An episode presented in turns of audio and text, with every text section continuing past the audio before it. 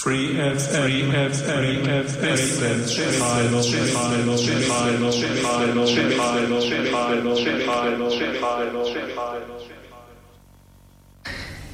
Hallo und willkommen zu einer neuen Ausgabe der Wissensstrahlung bei Radio Free FM auf der 102,6. Auch heute haben wir wieder ein spannendes Programm. Bleibt dran, gleich geht's los. Ich weiß, was ich weiß, doch nur das, was ich nicht weiß, macht mich heiß, weil ich's gerne besser wüsste. Weißt du was, du musst wissen, dass ich wirklich gerne wüsste, was ein Besserwisser besser wissen müsste. Da lob ich mir die Wissenschaft, denn das ist eine Wissenschaft, die vielfältiges Wissenschaft, ich dass man schweres Wissen rafft, womit man dem beweist, dass man was weiß mit weißer Weste und mit ruhigem da, da. Warum, warum fällt mir mein Marmeladenbrot immer auf die Marmeladenseite? Warum, warum wird bei mir jede Ampel rot? Und wie kommt's, dass ich auf Schlittschuhe gleite? Warum muss ich nasen, wenn ich in die Sonne schaue? Warum hassen kleine Kinder Spinat? Warum ist der Himmel blau? Und jetzt mal ganz genau, was bedeutet E gleich MC Quadrat? Warum steckt Gähnen an? Warum hat der Mann Haare auf der Brust? Hätten Sie's gewusst? Die Antwort weiß die Wissenschaft, denn das ist eine Wissenschaft. Die vielfältiges Wissenschaft, durch das man schweres Wissen rafft, womit man dem beweist, dass man was weiß mit weißer Weste und mit ruhigem Gewissenschaft. Kriegen herzlose Menschen einen Herzinfarkt? Warum waren die Leute früher kleiner? Warum geht's in der anderen Schlange im Supermarkt immer doppelt so schnell wie in meiner? Wie wird das Essen in der Mikrowelle heiß? Gibt es bessere Milch von glücklichen Kühen? Warum ist der Schaum in der Badewanne weiß? Das Shampoo war doch vorher noch grün. Und ich frage mich, ist ein Bleistiftstrich, den man ausradiert, nicht total frustriert? Ich weiß, was ich weiß, doch nur das, was ich nicht weiß, macht mich heiß, weil ich's gerne besser wüsste. Weißt du was, du musst wissen, dass ich wirklich gerne wüsste, was ein Besserwisser besser wissen müsste. Da lob ich mir die Wissenschaft, denn das ist eine Wissenschaft, die vielfältiges Wissenschaft, nicht dass man schweres Wissen rafft, womit man dem beweist, dass man was weiß mit weißer Weste und mit ruhigem Gewissenschaft. Radio Free FM 102.6% Music. Guten Nachmittag, na guten Morgen hätte ich beinahe gesagt, Radio Free FM, die Wissensstrahlung Spezial zum besonderen Sendeplatz. Ein gutes neues Jahr wünschen wir hier bei Radio Free FM auf der 102,6. Mein Name ist Michael Trost, hier Wissensstrahlung Spezial heute Nachmittag. Ich bin aber nicht alleine im Studio, sondern heute ist noch jemand bei mir und das ist... Saskia. Die Saskia ist bei mir und Saskia, wir haben einen ja, besonderen Anlass oder einen Grund, dass wir zusammen heute moderieren. Und ja, kannst du vielleicht ganz kurz sagen, was wir heute zum Thema haben, weshalb du auch dabei bist? Ja, also wir waren letztes Jahr auf dem IT-Kongress und da war das Thema überall KI und darüber geht's heute. Genau. Ja, wir haben gemeinsam einen Tag, es war der 9. November, in Neu-Ulm an der Hochschule Neu-Ulm, in den Räumlichkeiten der Hochschule Neu-Ulm verbracht. Ein Team vom Radio Free FM mit dem Hans Patzwa war dabei, Michael Heile Selassie, die Saskia Buck, du und mein Name, ja, ich, Michael Trost. Wir waren zu viert dort. Der Hans hat die Technik für die Live-Übertragung im Wesentlichen bereitgestellt, sich äh, darum gekümmert mit Unterstützung von Michael. Michael, du und ich, wir haben so ein bisschen den Stand betreut, denn wir hatten ja auch einen schönen Stand dort in der, ähm, ja, in der, nicht Aula nennt sich das, in der, im Foyer der HNU und haben außerdem wir beide ganz viele Interviews gemacht, sind mit dem Mikro gesprungen. Saskia hat das Mikro gehalten und nicht so fragen wollen, aber darum hört man mich nachher überwiegend sprechen, aber zumindest war immer dabei. Und dann haben wir eben sehr viele O-Töne eingefangen von Gästen, von äh, den Veranstaltern natürlich, von Studenten, von äh, Professoren der HNU und aber auch von Ausstellern. Und einen größeren Ausschnitt werden wir dann heute hier in der Wissensstrahlung auch spielen. Und natürlich, und das haben wir damals auch live übertragen, es gab zwei sogenannte Keynote-Vorträge. Eigentlich muss man ja sagen, es gab viel, viel mehr Vorträge. Ich glaube, es waren insgesamt so 16 Stück, wenn ich es richtig im Kopf habe. Und aus diesen äh, 16 plus, glaube ich, die zwei Keynotes gerechnet. Wir müssen es nochmal nachzählen. Werden heute diese Keynote spielen. Die Keynote ist sozusagen, kann man sagen, das der Hauptvortrag oder ein Schwerpunktvortrag mit, ja, vielleicht besonders ähm, viel Attention oder Aufmerksamkeit, weil zu dieser Zeit, wenn diese laufen, eben nicht parallel andere Vorträge laufen, sondern genau ausschließlich dieser oder diese zwei, einer am Vormittag, einer am Nachmittag. Und genau diese beiden wird man dann, soweit es die Zeit reicht, heute spielen. Und zwar den einen, Den werden wir komplett spielen. Da ging es um das Thema ja Ransom Software, um das Thema ja Firma wurde gehackt. Das heißt, es war genau genommen der Caritas Verband, also keine Firma. Und äh, darüber hat Herr Thomas Schwarz dann berichtet. Ungefähr 45 Minuten sind das. Werden wir auf drei Blöcken dann hier spielen. Und dann am Nachmittag im zweiten Keynote Vortrag ging es um Quantentechnologien. das ist der Vortrag, der war sehr, sehr anspruchsvoll. Wir haben so ein bisschen am Radio zugehört, aber uns fiel es richtig schwer, da noch zu folgen. Aber der war natürlich auch von einem hochkarätigen Professor der Universität Ulm gehalten von Professor Dr. Joachim Ankerhold. Ja, und da werden wir dann, soweit es der Zeit, äh, die Zeit uns ermöglicht, äh, den äh, spielen.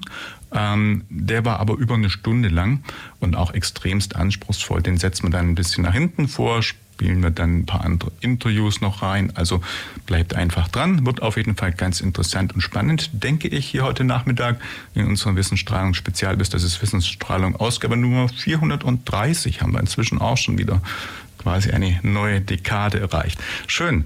Ich denke, Saskia, wir fangen einfach mal an und spielen den Vortrag. Der erste, muss man dazu sagen, mit dem Herrn Schwarz gab es in den ersten zehn Minuten ein bisschen technisch noch Probleme. Das heißt, wir haben ab ungefähr Minute zehn live übertragen. In diesen ersten zehn Minuten habe ich aber einen O-Ton-Mitschnitt aus den Räumlichkeiten der HNU, habe ich zusammengepackt, so dass uns vom Vortrag nichts fehlt. Wir können also in voller Länge senden. Allerdings, sagen wir, am Anfang ist es vielleicht ein bisschen qualitativ schlechter, weil es einfach mit dem Handgerät aus der Distanz aufgenommen wurde. Ab so ab Minute 10 etwa haben wir dann die volle Studio- oder beziehungsweise Übertragungsqualität. Schön, dann würde ich sagen, wir hören rein. Ransom, äh, Ransom, hieß er genau? Ransomware und Caritas, wie passt das zusammen? Existenzielle Krisen als Chance nutzen. Thomas Schwarz zum Caritas-Verband der Erzdiöse München und Freising. Wir hören rein und machen einen Break nach etwa, ich glaube, 13 Minuten. Einen wunderschönen guten Morgen hier auf der 102,6, liebe ZuhörerInnen.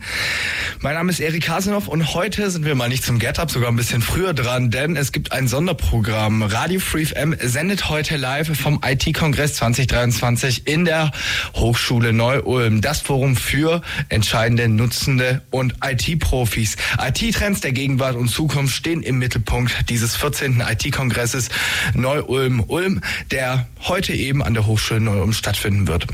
Äh, mit dem Ziel, anwendbares IT-Wissen und umsetzbare Lösungen zu präsentieren, richtet sich die Fachtagung an Firmenvertreter aller Branchen, insbesondere an kleine und mittelständische Unternehmen sowie Hochschulangehörige und Studierende. Und darüber hinaus gibt es natürlich für euch alle da draußen ziemlich interessante Vorträge, die wir euch natürlich nicht vorenthalten dürfen. Deswegen gibt es um halb, also um 9.30 Uhr in exakt vier Minuten und 20 Sekunden den ersten Vortrag. Ähm, ähm, da gehen wir dann mit der Live-Schalte direkt rein.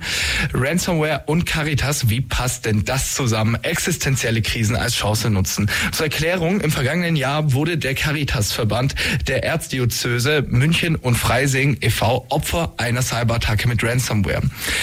Thomas Schwarz zeigt in diesem Vortrag Ransomware und Caritas, wie passt das denn zusammen? Existenzielle Krisen als Chance nutzen auf, wie mit Entschlossenheit und Innovationskraft Krisen als Katalysator genutzt werden können können. Zur Erklärung, Thomas Schwarz ist ähm, vom Caritas-Verband der Erzdiözese München und Freising. Bevor wir gleich hiermit weitermachen, ähm, würden, würde ich vorschlagen, hören wir noch mal einen Song und sobald es losgeht, hört ihr es hier. Also viel Spaß auf der 102,6 mit dem IT-Kongress 2023 in Neu-Ulm. Radio Free FM 102.6% Music. Einen wunderschönen guten Morgen. Mein Name ist Thomas Schwarz. Ich äh, bin im Vorstand des äh, Caritas-Verbands der Erzdiözese München und Freising und habe es heute gewagt, das Bistum zu wechseln. Das ist für uns total ganz besonders. Ähm, ich bin heute bei Ihnen, um Ihnen zu erzählen, Ransomware und Caritas, wie passt uns das zusammen? Eigentlich gar nicht. Weil ich weiß nicht, wer von Ihnen schon mal Kontakt mit der Caritas hatte. Wir sind ja eigentlich die, die sich um Menschen kümmern. Guck mal so ins Auditorium, wer kennt die Caritas? Mit der zeigt. Ah, sehr gut. selbst. Für die, die uns noch nicht kennen, ein paar Facts. Die Caritas ist der nach dem öffentlichen Dienst der größte Arbeitgeber in Deutschland mit knapp 700.000 Mitarbeitenden. Es werden knapp 12 Millionen Menschen in Deutschland betreut. Es gibt sehr, sehr viele äh, ehrenamtliche Mitarbeitende und äh, der Schwerpunkt liegt tatsächlich im Pflegen, Begleiten, Betreuen. In äh, Deutschland gibt es 27 Diözesen-Bistümer die, ähm, jedes dieser Bistümer hat einen Caritas-Verband, der diese Betreuung wahrnimmt. Und wie läuft es bei uns in München? Der Caritas-Verband in München hat knapp 10.000 Mitarbeitende mit äh, 360 Einrichtungen und Diensten. Das sind Altenheime, Altenservicezentren, Kindergärten, ähm, Schulen, wir betreuen jährlich knapp 65.000 Mitarbeitende und haben einen Umsatz von äh, knapp 550 Millionen Euro, sind also ein Großunternehmen und äh, ja, auch entsprechend aufgestellt.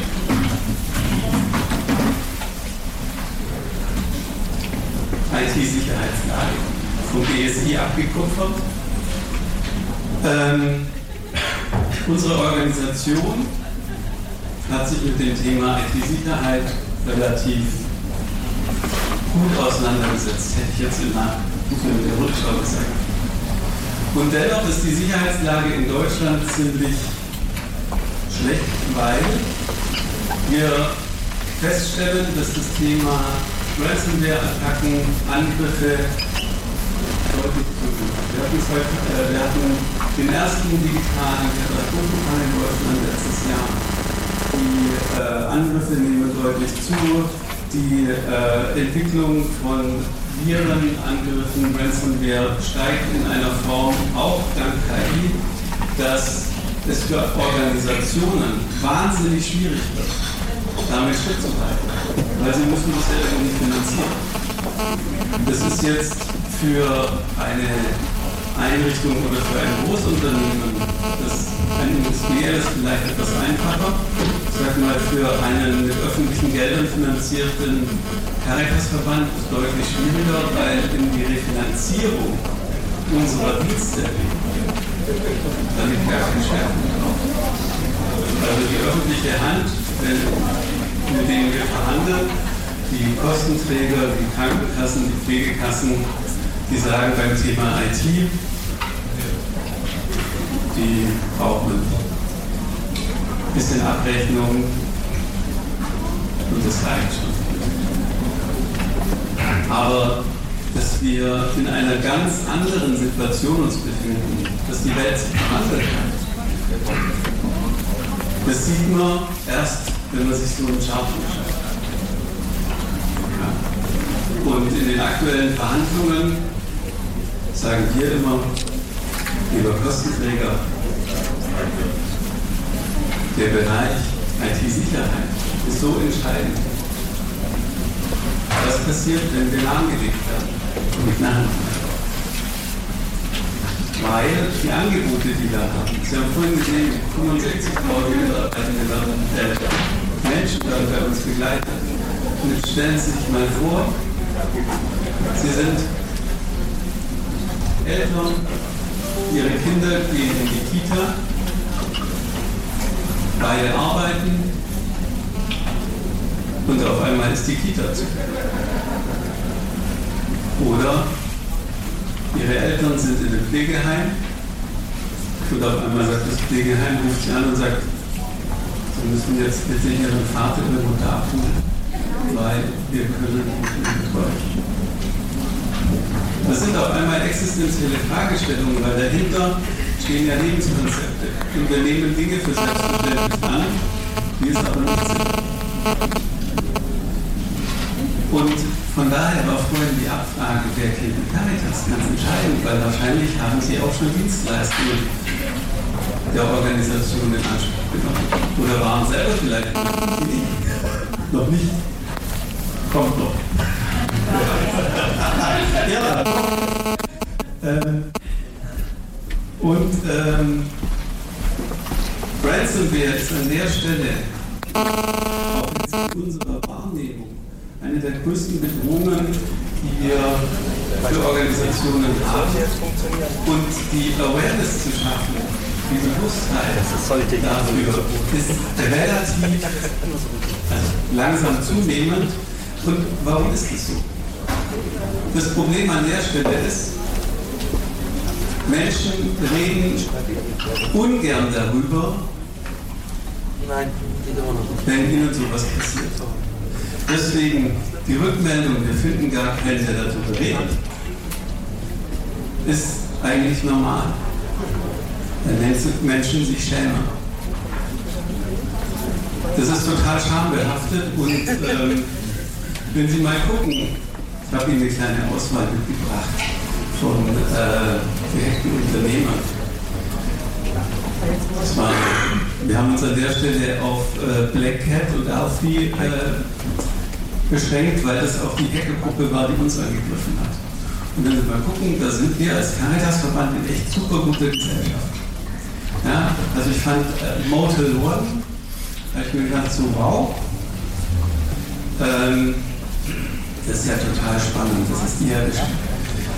Aber diese Presseauswahl heißt ja nur, die Unternehmen gehen, müssen diese Veröffentlichungen machen, sprechen aber dann überhaupt gar nicht darüber, was ist passiert, wie ist es passiert, wie sind wir damit umgegangen, wie war Kommunikation und wie teilen wir vor allen Dingen diese Erfahrungen mit Menschen. Ja, sondern jeder macht es für sich. Und das ist ein echtes Problem. Weil dann kann etwas nicht stattfinden, was, wofür zum Beispiel Ihre Hochschule steht. Es kann nicht stattfinden, dass man lernt. Und Lernen ist an der Stelle total wichtig, dass man voneinander lernt, dass man miteinander lernt. Weil die Hackergruppen versuchen ja zu segmentieren, sie aus der Kommunikation zu nehmen, sie in eine Ohnmacht zu führen. Und das ist ein Problem. Und das ist sehr schambesetzt. Und wir gucken uns mal an, wahrscheinlich wissen die einen oder anderen, die hier sitzen, viel besser, wie so ein Ransomware-Angriff läuft. Ja, ich habe Ihnen mal so einen schematischen Angriff äh, mal mitgebracht. Äh, was passiert denn da? Wir haben ein, eine Tätergruppierung, die schaut sich an, wenn es jetzt nicht so Drive-by-Angriffe sind, ähm, wen habe ich denn da als Mitwisser? Das Problem war, der Angriff auf den Caritasverband war ein dezidierter Angriff. Das war kein Drive-by-Angriff, wo man gesagt hat, oder ist mal eine Phishing-Mail verschickt worden, sondern die Hackergruppe wollte tatsächlich unseren Hacker, äh, also unsere Organisation treffen. Ähm, und äh, die haben uns sehr gut ausgespäht. Ja, haben sich angeguckt, welche Profile gibt es denn, also wie treten Mitarbeitende in äh, LinkedIn, in Facebook auf, und geschaut, wie interagieren die, wie sind so der Sprachgebrauch in der Öffentlichkeit, in der Öffentlichkeitsarbeit. Wer von Ihnen hat ein LinkedIn-Profil oder bei Xing? Ja, wunderbar. Also lauter potenzielle Informationen, die diese Täter generieren können. Wussten Sie? Ja. So, dann sagen Sie, wir schreiben ein dezidiertes Skript und beginnen einen Angriff. Normalerweise ist es eine nette Mail, freundlich formuliert, ähm, wo Mitarbeitende das nicht merken, das ist das Schwierige. Im Sprachtypus mit dem Versuch verpackt, dass tatsächlich Menschen sich über das Interessieren. Und damit haben wir schon die erste Stufe von Scham erreicht, nämlich Nämlich erstmal machen wir mal kurz eine Musiklause. Ja, haben wir draufgeklickt, war gerade Stichwort. Genau, wir klicken gleich auf die Musik, spielen einen Titel und weil es das neue Jahr ist, Saskia, was haben wir denn heute zu? Happy New Year von ABBA. Haben wir mitgebracht, hören wir jetzt an und wir sind gleich wieder da. Hier ist die Wissenstrahlung, Ausgabe 431, speziell 30, 35, Spezial. Heute am Montagnachmittag, den 1. Januar, Neujahrstag, mit der Rückschau auf den IT-Kongress, der am 9.11.2023 in Neu-Ulm an der Hochschule Neu-Ulm stattgefunden hat. Mein Name ist immer noch Hanga Yogeshwar und ihr da draußen, irgendwo im Äther, hört Radio Free FM. Die Musik ist aus, während wir hier noch fleißig uns unterhalten haben. So, IT-Kongress ist das Thema heute Nachmittag. Die Rückschau. Wir waren gerade beim ersten Vortrag und da werden wir jetzt auch weitermachen mit Teil 2. Ja. Das ist bei uns auch passiert. Und ähm, ausgehend von dieser Mail, da lädt sich dann der Schadcode runter. Ich habe vorhin, hab vorhin gelesen, es gibt nachher noch einen tollen Vortrag zum Thema, wie kann man sich da schützen. Gehen Sie hin, lohnt sich auf jeden Fall von IT Sure. Ähm, und das Skript entfaltet sich und greift auf ein Nutzerkonto zu ist dann hinterlegt und äh, ausgehend von diesem Benutzerkonto schaut das Skript, wie komme ich denn an der Stelle weiter. Ich infiltriere dann hoffentlich, komme ich auf den Terminal-Server und normalerweise ist an der Stelle Schluss. So war es bei uns im ersten Moment auch. Wir haben so eine Sicherheitsroutine gehabt. Früher alle 24 Stunden wird quasi der Reset gemacht von den Servern. Der wird neu aufgesetzt, waren virtuelle Server, super ähm, aufgebaut äh, mit einer guten Sicherheitsarchitektur, gute Virenscanner, Firewall etc. Ähm, und eigentlich wäre da der Angriff beendet gewesen, weil neuer Server hat sich erledigt. War es aber nicht. Weil die Hacker gesagt haben, wir wollen diese Organisation hacken. Und ähm, haben dann über den ersten Weg weitere Wege gestartet, haben auch äh, es dann geschafft, über das Nachladen von Schadsoftware, die andere Angriffspunkte hatte, ähm, auf dem Terminal-Server ein Admin-Konto zu äh, kapern und ähm,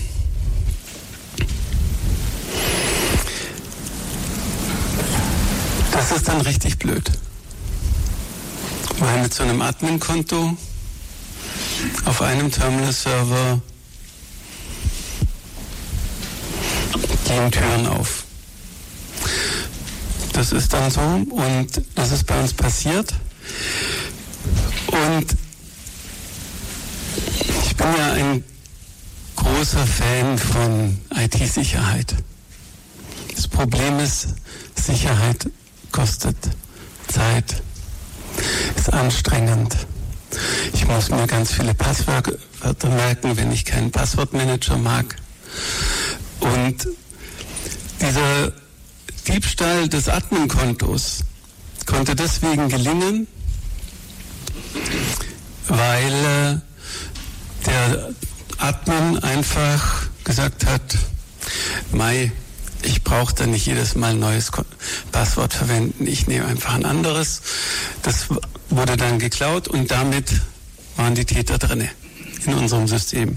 Sind dann auf den Domain Controller gegangen, haben unsere Sicherheitsarchitektur ausgehebelt. Unsere schöne Idee mit dem 24 Stunden Neuaufsetzen hat nicht mehr geklappt. Und Sie haben sich angeschaut, was gibt es denn alles so beim Caritasverband.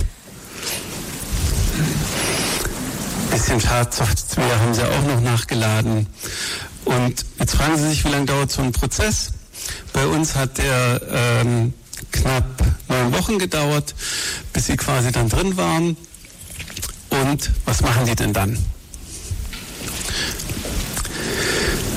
Die breiten sich zum einen aus, Sie beobachten aber auch gleichzeitig das System und sagen, wie machen wir denn weiter? Und sie beginnen, sobald sie in, zum Beispiel auf dem File-Server sind, beginnen sie Daten runterzuladen. ganz blöd. Im ersten Moment kann man sagen, mei, was stört mich, wenn die ein Word-Dokument von mir haben? Was stört mich, wenn die eine Excel-Liste haben? Oder was stört mich, wenn die ein Datenpaket, eine Datenbank haben, die verschlüsselt ist und auf der alle unsere Patientendaten liegen? Ohne die dahinterliegende Software kann sie nichts machen. Es fängt an dem Punkt an, einen zu stören, wenn es die, der Scan Ihres Personalausweises ist. Zum Beispiel. Und es wird dann auch schwierig, wenn es Daten sind, die man vielleicht nicht so in der Öffentlichkeit haben möchte. Wie zum Beispiel die, äh, wir haben eine große Drogenberatung mit einer Substitution. Äh, wenn auf einmal solche Informationen zum Beispiel öffentlich werden würden. Und darüber redet man nicht so viel.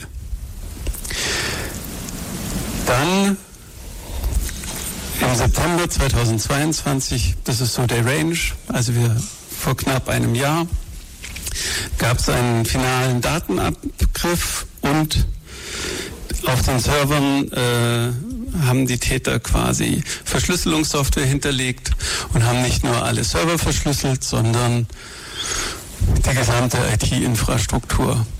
Jeder Laptop, jede aktive Netzkomponente, unsere gesamte Serverinfrastruktur auf zwei Rechenzentren verteilt.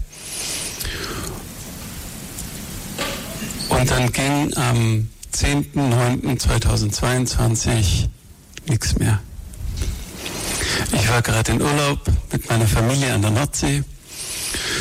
Um 8.30 Uhr ruft mich mein IT-Leiter an und sagt, also Herr Schwarz, wir haben ein Problem. Er sagt, wie groß? Ja, ganz groß. Hm. Dann habe ich zu meiner Familie gesagt, wir fahren jetzt heim. Vier Kinder ins Auto gepackt, äh, die Frau auf dem Beifahrersitz, den Kindern, die sind noch relativ klein, habe ich gesagt, so, ihr dürft jetzt so viel Video schauen, wie ihr wollt. Ich muss telefonieren. Ähm, auf der Höhe von Hannover habe ich dann unsere Datenschutzaufsicht informiert, dass wir Opfer eines Cyberangriffs geworden sind. Und wir waren dann irgendwie spät abends daheim, Sonntag am nächsten Tag war ich um 9 Uhr in München in unserer Hauptverwaltung und wir haben also eine kleine Bestandsaufnahme gemacht. Und wir haben festgestellt, es geht wirklich nichts außer Mobiltelefone. Und da sind wir schon am ersten Learning. Die Hacker wollen sie kommunikationslos machen.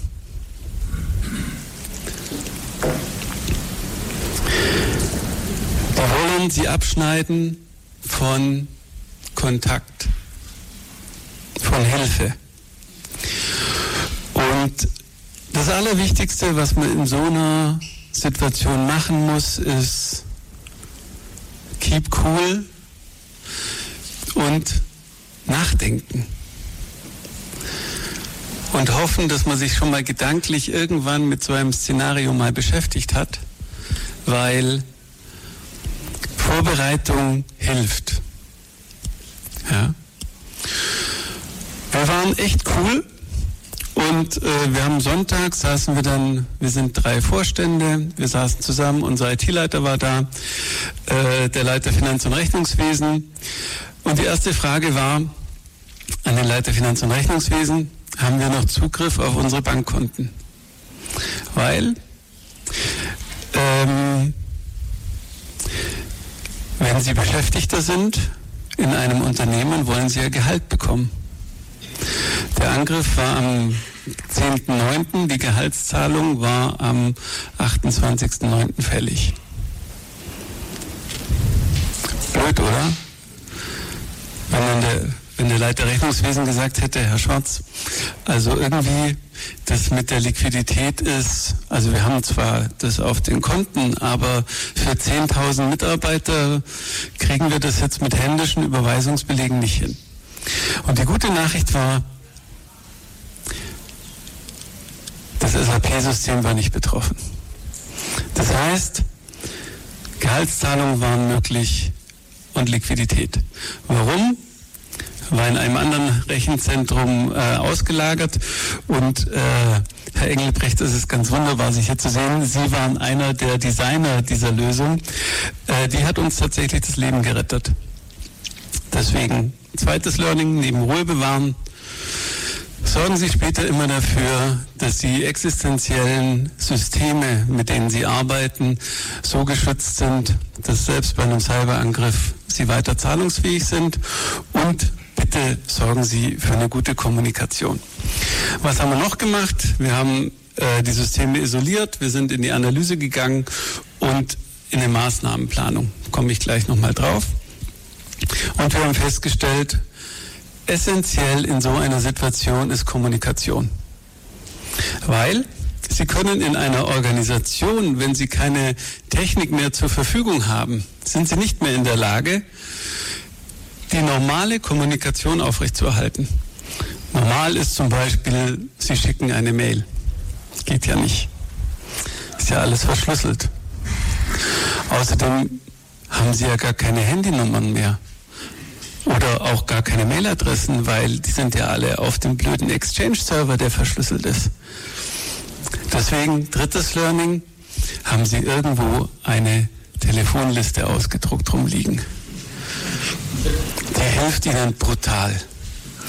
Und ich habe eine ganz tolle Assistentin, die zu mir gesagt hat, schauen Sie mal, Herr Schwarz, was ich hier habe. Hatte so einen Stapel ausgedruckter Telefonnummern weil ich hatte auch nicht alle die, die, die, Nummern hier auf meinem Mobiltelefon. Und auf einmal, Sie glauben gar nicht, wie toll das ist, wie viel Glücksgefühle es auslöst, eine Telefonkonferenz machen zu können. Ja? Wunderbar. Musste alles mobil passieren, weil natürlich die Telefonanlagen auch äh, alle platt waren. Ähm, was haben wir noch gemacht? Wir haben uns aufgeteilt und haben gesagt, wir brauchen gewisse Felder in der Akutphase. Wie bearbeiten wir dieses Thema? Struktur, Ruhe, planvolles Handeln. Der erste Punkt war Verhandlungsführer mit den Erpressern. Weil nach der Verschlüsselung kriegen sie so eine nette Info. Übrigens, wenn Sie Ihre Daten wiederhaben wollen, wenden Sie sich vertrauensvoll an folgende Serviceadresse. Sie können hier klicken. Wir grüßen Sie herzlich, Black Cat. Ähm, die Verhandlungsführung war am Anfang relativ äh, herausfordernd, weil die Entführer das psychologisch hervorragend beherrschen. Nämlich, wenn sie schnell zahlen, gibt es einen Rabatt. Und das andere ist auch, was total spannend ist, das ist so professionell aufgezogen. Da gibt es eine Hotline, eine Helpline, an die Sie sich wenden können. Und da denken Sie sich, Wahnsinn. Also das ist spannend, wie das funktioniert. dann kann man auch sagen, also wir können auch einmal testen, ob das mit den Entschlüsselungen auch alles wieder funktioniert. Wir, so. Wir haben relativ schnell gesagt, wir wollen nicht verhandeln. Wir wollen nicht verhandeln und wir wollen vor allen Dingen nicht zahlen. Weil das passt nicht zu unserem Selbstverständnis als gemeinnützige Organisation. Und das Problem ist, wenn Sie einmal gezahlt haben, gelten Sie als williges Opfer, das dann im Darknet auch entsprechend gekennzeichnet wird mit Erfolgen. Also wer von Ihnen war schon mal im Darknet in diesen schönen Foren unterwegs? Sie dürfen ruhig, ja, wunderbar, genau, genau. Also ähm, ist total spannend. Ja, also mir hat sich da auch nochmal eine neue Welt eröffnet, wie viele Informationen es dort gibt und wie professionell damit umgegangen wird. Und die Erpresser haben ja nicht nur das Ziel gehabt, uns quasi bloßzustellen und zu stören, sondern es ist ja auch mit ein Geschäftsmodell. Das heißt, die Daten werden verschlüsselt, werden Ihnen angeboten. Dann können Sie entweder zahlen, aber, und das meistens, die Daten werden parallel auch im Darknet angeboten zum Kauf und dann zweit-, dritt- und viertverwertet. Und dagegen können Sie überhaupt nichts tun. Das heißt, selbst wenn Sie bezahlen, werden die Daten weiter verwendet. Und das ist etwas, das wusste ich zum Beispiel nicht. So, ja, aber wir sind wieder da und wussten natürlich, wissen natürlich, das ist die Wissensstrahlung heute Nachmittag hier bei Radio Free FM. Gut, aber bevor wir dann weiter sprechen, werden wir erstmal wieder äh, Musik spielen. Und zwar, Saskia, du kannst schon lesen, du liest ja auch gerade, was kommt denn jetzt? Was spielen wir als nächstes? Kraftwerk mit Computer World. Ich dachte, das muss einfach mal rein, weil irgendwie das passt ja auch ganz gut dann einfach zum Thema, das wir mal gleich spielen. Hi, ihr hört gerade die Wissensstrahlung bei Radio Free FM. Ich bin Anna Martinovic von DNTM und wünsche euch ganz viel Spaß. Die Wissensstrahlung, Radio Free FM heute Nachmittag mit der Rückschau auf den IT-Kongress. Und wir kommen zum dritten Teil des Vortrags über Ransom Software mit Thomas Schwarz. Und ja, Part 3, das ist dann auch schon der Schlussteil. Dann würde ich sagen, machen wir weiter. Ich habe immer gedacht, okay, ich zahle, dann ist das Thema erledigt. Das ist nicht so. So, was war der nächste Punkt? Informationsmanagement, wie generieren wir weitere Telefonlisten? Ganz wichtig. Dann das Thema Forensik. Wir wollten wissen, wie sind die reingekommen, wie haben sie sich bewegt und vor allen Dingen, zu welchem Zeitpunkt ist unser Backup safe? Das ist die wichtigste, allerwichtigste Frage. Und jetzt sagt man ja immer in der IT, my Backup ist so nett. Ich sage Ihnen, Backup ist an den Stellen zentral. Ohne ein gutes Backup, Sie sind verloren. Von daher Backup nicht vergessen. Dann ging es darum, wie kommen wir wieder an Daten und an der Arbeitsfähigkeit? Wie schaffen wir Netzinfrastruktur und ähm, wie machen wir denn das mit der Systemrückführung? Wollen wir das? Wollen wir das nicht? Überlegen wir uns was anderes. Und ganz wichtig, Öffentlichkeitsarbeit. Das vergisst man manchmal in den Situationen, weil der Fokus sehr stark ins Innere geht der Organisation. Aber Sie müssen ganz proaktiv die Öffentlichkeit informieren und vor allen Dingen die Mitarbeitenden. Ich hatte vorhin gesagt, am Sonntag hatten wir den ersten Krisenstab. Sonntagnachmittag kam schon in den WhatsApp-Gruppen der Mitarbeitenden, irgendwas ist komisch. Ja? Und äh, die Mitarbeitenden sagen ja jetzt nicht so, boah, toll, ich arbeite hier so wahnsinnig gerne, sondern das ist ja auch anstrengend. Die brauchen ja IT, da laufen Prozesse, das gibt Sicherheit. So, und auf einmal ist das alles anders. Ich kann mein normales Doing nicht machen. Und ich sage Ihnen, wenn, das kennen Sie auch, wenn mal Ihre IT nicht funktioniert, Sie schreiben gerade eine Arbeit, und dann ist der Rechner kaputt. So ähnlich fühlt sich das dann an. Ja? So, deswegen ist Kommunikation ganz entscheidend, vor allen Dingen in die Organisation. Sicherheit schaffen, Transparenz, habe ich nachher noch, glaube ich, ein paar Beispiele dabei. Ähm, eine nette Anekdote noch. Wir haben uns am Sonntag an die Polizei gewandt und haben gesagt, also wir haben da ein Problem. Es gibt in München da eine super tolle, ein tolles Dezernat, das sich mit diesen Fragestellungen auskennt. Und dann kam die Rückmeldung, ja und? Caritas ist halt gehackt worden. Dann haben wir zweimal da nochmal angerufen und haben gesagt, also Sie wissen schon, wer wir sind. Wir sind hier nicht eine Kita, sondern wir sind quasi ein bisschen größer. Hatte zur Folge, dass am Montag das LKA da war, die, der Sachgebietsleiter und äh, die uns dann erzählt haben, oh, es ist ja doch ein bisschen was Größeres. Habe ich gesagt, ja, es ist ein bisschen was Größeres, weil äh, wenn wir jetzt 3400 äh, Menschen in unseren Altenheimen nicht mehr gepflegt bekommen, haben wir ein Problem. Okay. Dann hatten wir auch bei der, bei der Polizei eine gewisse Awareness. Wir mussten dann nur feststellen, es hilft nicht so viel. Weil die sagen dann, wir wollen ja den Täter ermitteln. Das ist aber nicht so ganz in unserem Interesse, weil wir wollen ja arbeiten. Das ist ein Trugschluss. Also von daher immer gut die Polizei zu informieren. Es gab in München äh, im letzten Jahr noch einen Hackerangriff.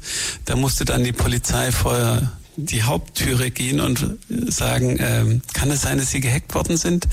Das sollte ihnen nicht passieren. Also von daher immer proaktiv äh, auch die Ermittlungsbehörden mit einbinden. Das ist echt hilfreich. So, wie lief denn das jetzt bei uns ab?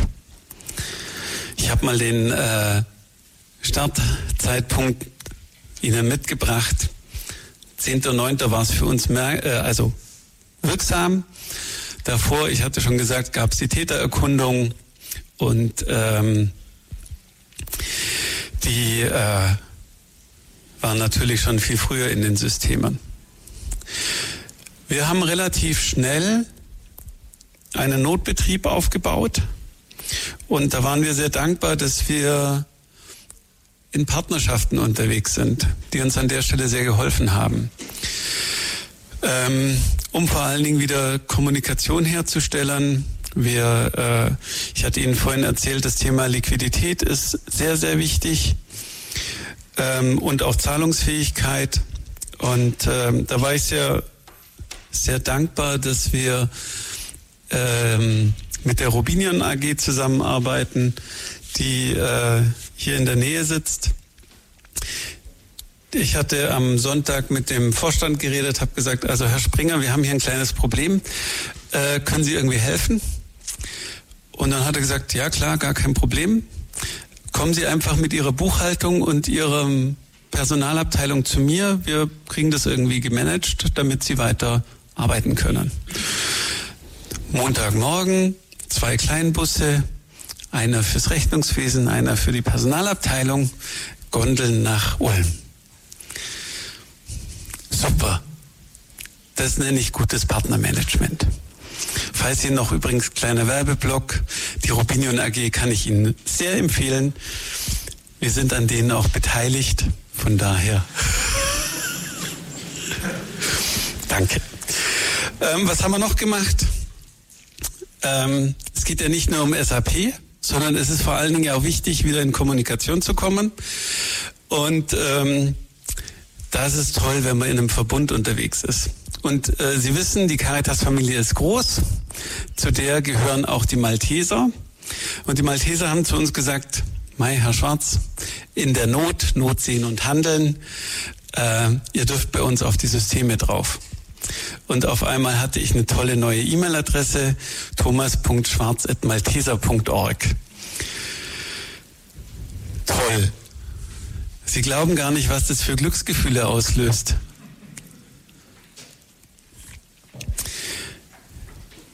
Und im äh, Überschwang dieser Glücksgefühle haben wir dann im Oktober entschieden, wir gehen nicht mehr zurück auf die Altsysteme, sondern wir machen die gesamte IT-Struktur bei uns platt. Haben einige gesagt, Boah, krass. Ich auch. Warum? Wir konnten nicht sicherstellen, dass wenn wir das wiederhergestellt hätten, nicht doch irgendwo noch etwas sich befindet, was einen Zweiteingriff auslöst. Und das ist echt eine richtig heftige Entscheidung. Wir hatten 2022 eine IT-Abteilung mit 40 Mitarbeitenden und wir haben entschieden, dass wir zu einem externen Dienstleister gehen und die IT komplett outsourcen. Das ist ein Change-Prozess. Da sage ich Ihnen, der macht keinen Spaß. Weil natürlich an der Stelle Menschen, 40 Menschen arbeiten, die mit Herzblut diese IT betrieben haben.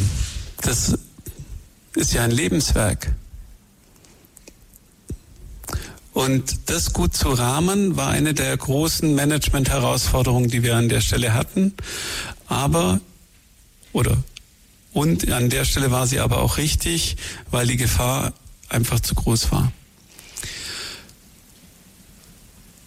Wir haben bei uns diese Phasen in drei Bereiche eingeteilt. Wir hatten einen Notbetrieb mit einer rudimentären IT, die ähm, bei den Maltesern gehostet war.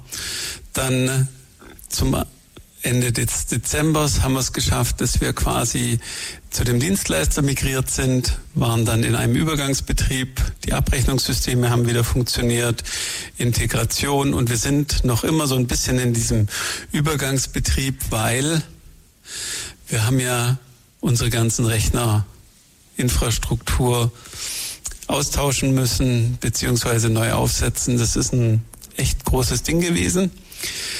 Ähm, und war auch ein bisschen herausfordernd.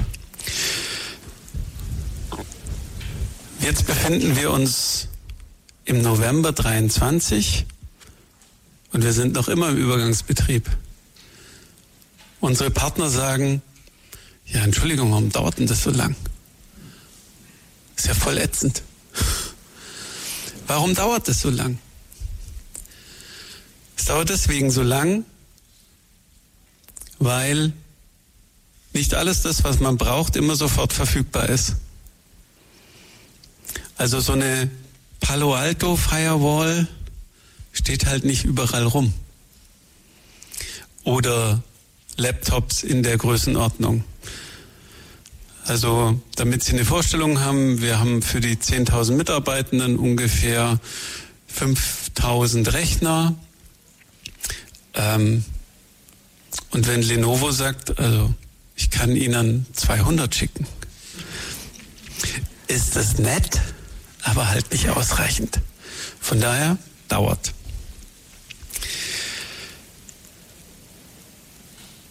Kurz noch ein Schweif zur Kommunikation. Ich habe Ihnen vorhin ein paar Presseartikel gezeigt. Es ist total wichtig, gut zu kommunizieren und sich im Vorfeld schon Gedanken zu machen, welche Botschaften will ich senden. Wenn Sie nachher mal Lust haben, gehen Sie mal auf unsere Homepage, können Sie noch die alten Botschaften nachlesen. Die sind schön orchestriert. Ähm, und ich finde die echt gut. Warum? Weil sie nichts vorgaukeln und wir tatsächlich offen mit den Themen umgegangen sind. Es ist total wichtig, authentisch zu sein in der Krise, weil Sie dürfen eine Sache nicht vergessen.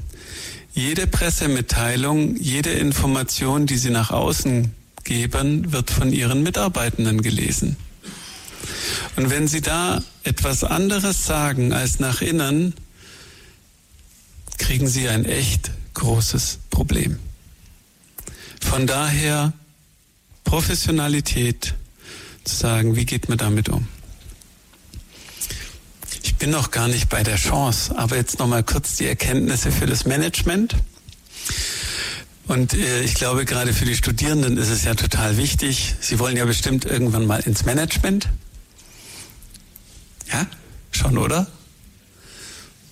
Wahrscheinlich. Dann vergessen Sie nicht, IT ist immer Führungsaufgabe. Ganz wichtig. Dann hatte ich schon gesagt, schauen Sie, dass Liquidität und Kommunikation sind die entscheidenden Punkte in so einer Krise. Und wenn ich sie reihen müsste, würde ich immer sofort sagen, schauen Sie auf die Liquidität und dann auf die Kommunikation. Weil zu wissen, Sie sind liquide und Sie müssen nicht Insolvenz anmelden, ist ein ganz wunderbares Gefühl. Bereiten Sie sich auf Ohnmacht vor. Das Dumme ist, als Manager wollen Sie immer machen. Sie wollen entscheiden, Sie wollen wirksam sein. In so einer Situation sind Sie ohnmächtig. Und das ist eine von den Hackern gewollte Situation. Sie sollen isoliert sein, abgeschnitten, damit sie in ihrem Sinne reagieren. Und für einen Top-Manager ist es echt ein blödes Gefühl, an der Stelle ohnmächtig zu sein. Sorgen Sie für gute Selbstfürsorge, weil das ist kein Sprint sowas, sondern das ist immer Marathon. Und zum Marathon brauchen wir auch immer wieder Unterstützungen und es fängt im ganz Persönlichen an. Sorgen Sie für ein stabiles soziales Umfeld. Meine Frau hätte auch sagen können an der Nordsee, du spinnst, wir bleiben jetzt hier. Die Kinder hätten sagen können, oh,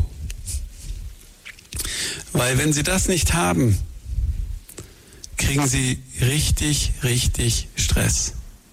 Gute Selbstfürsorge, gutes Partnermanagement ist total entscheidend.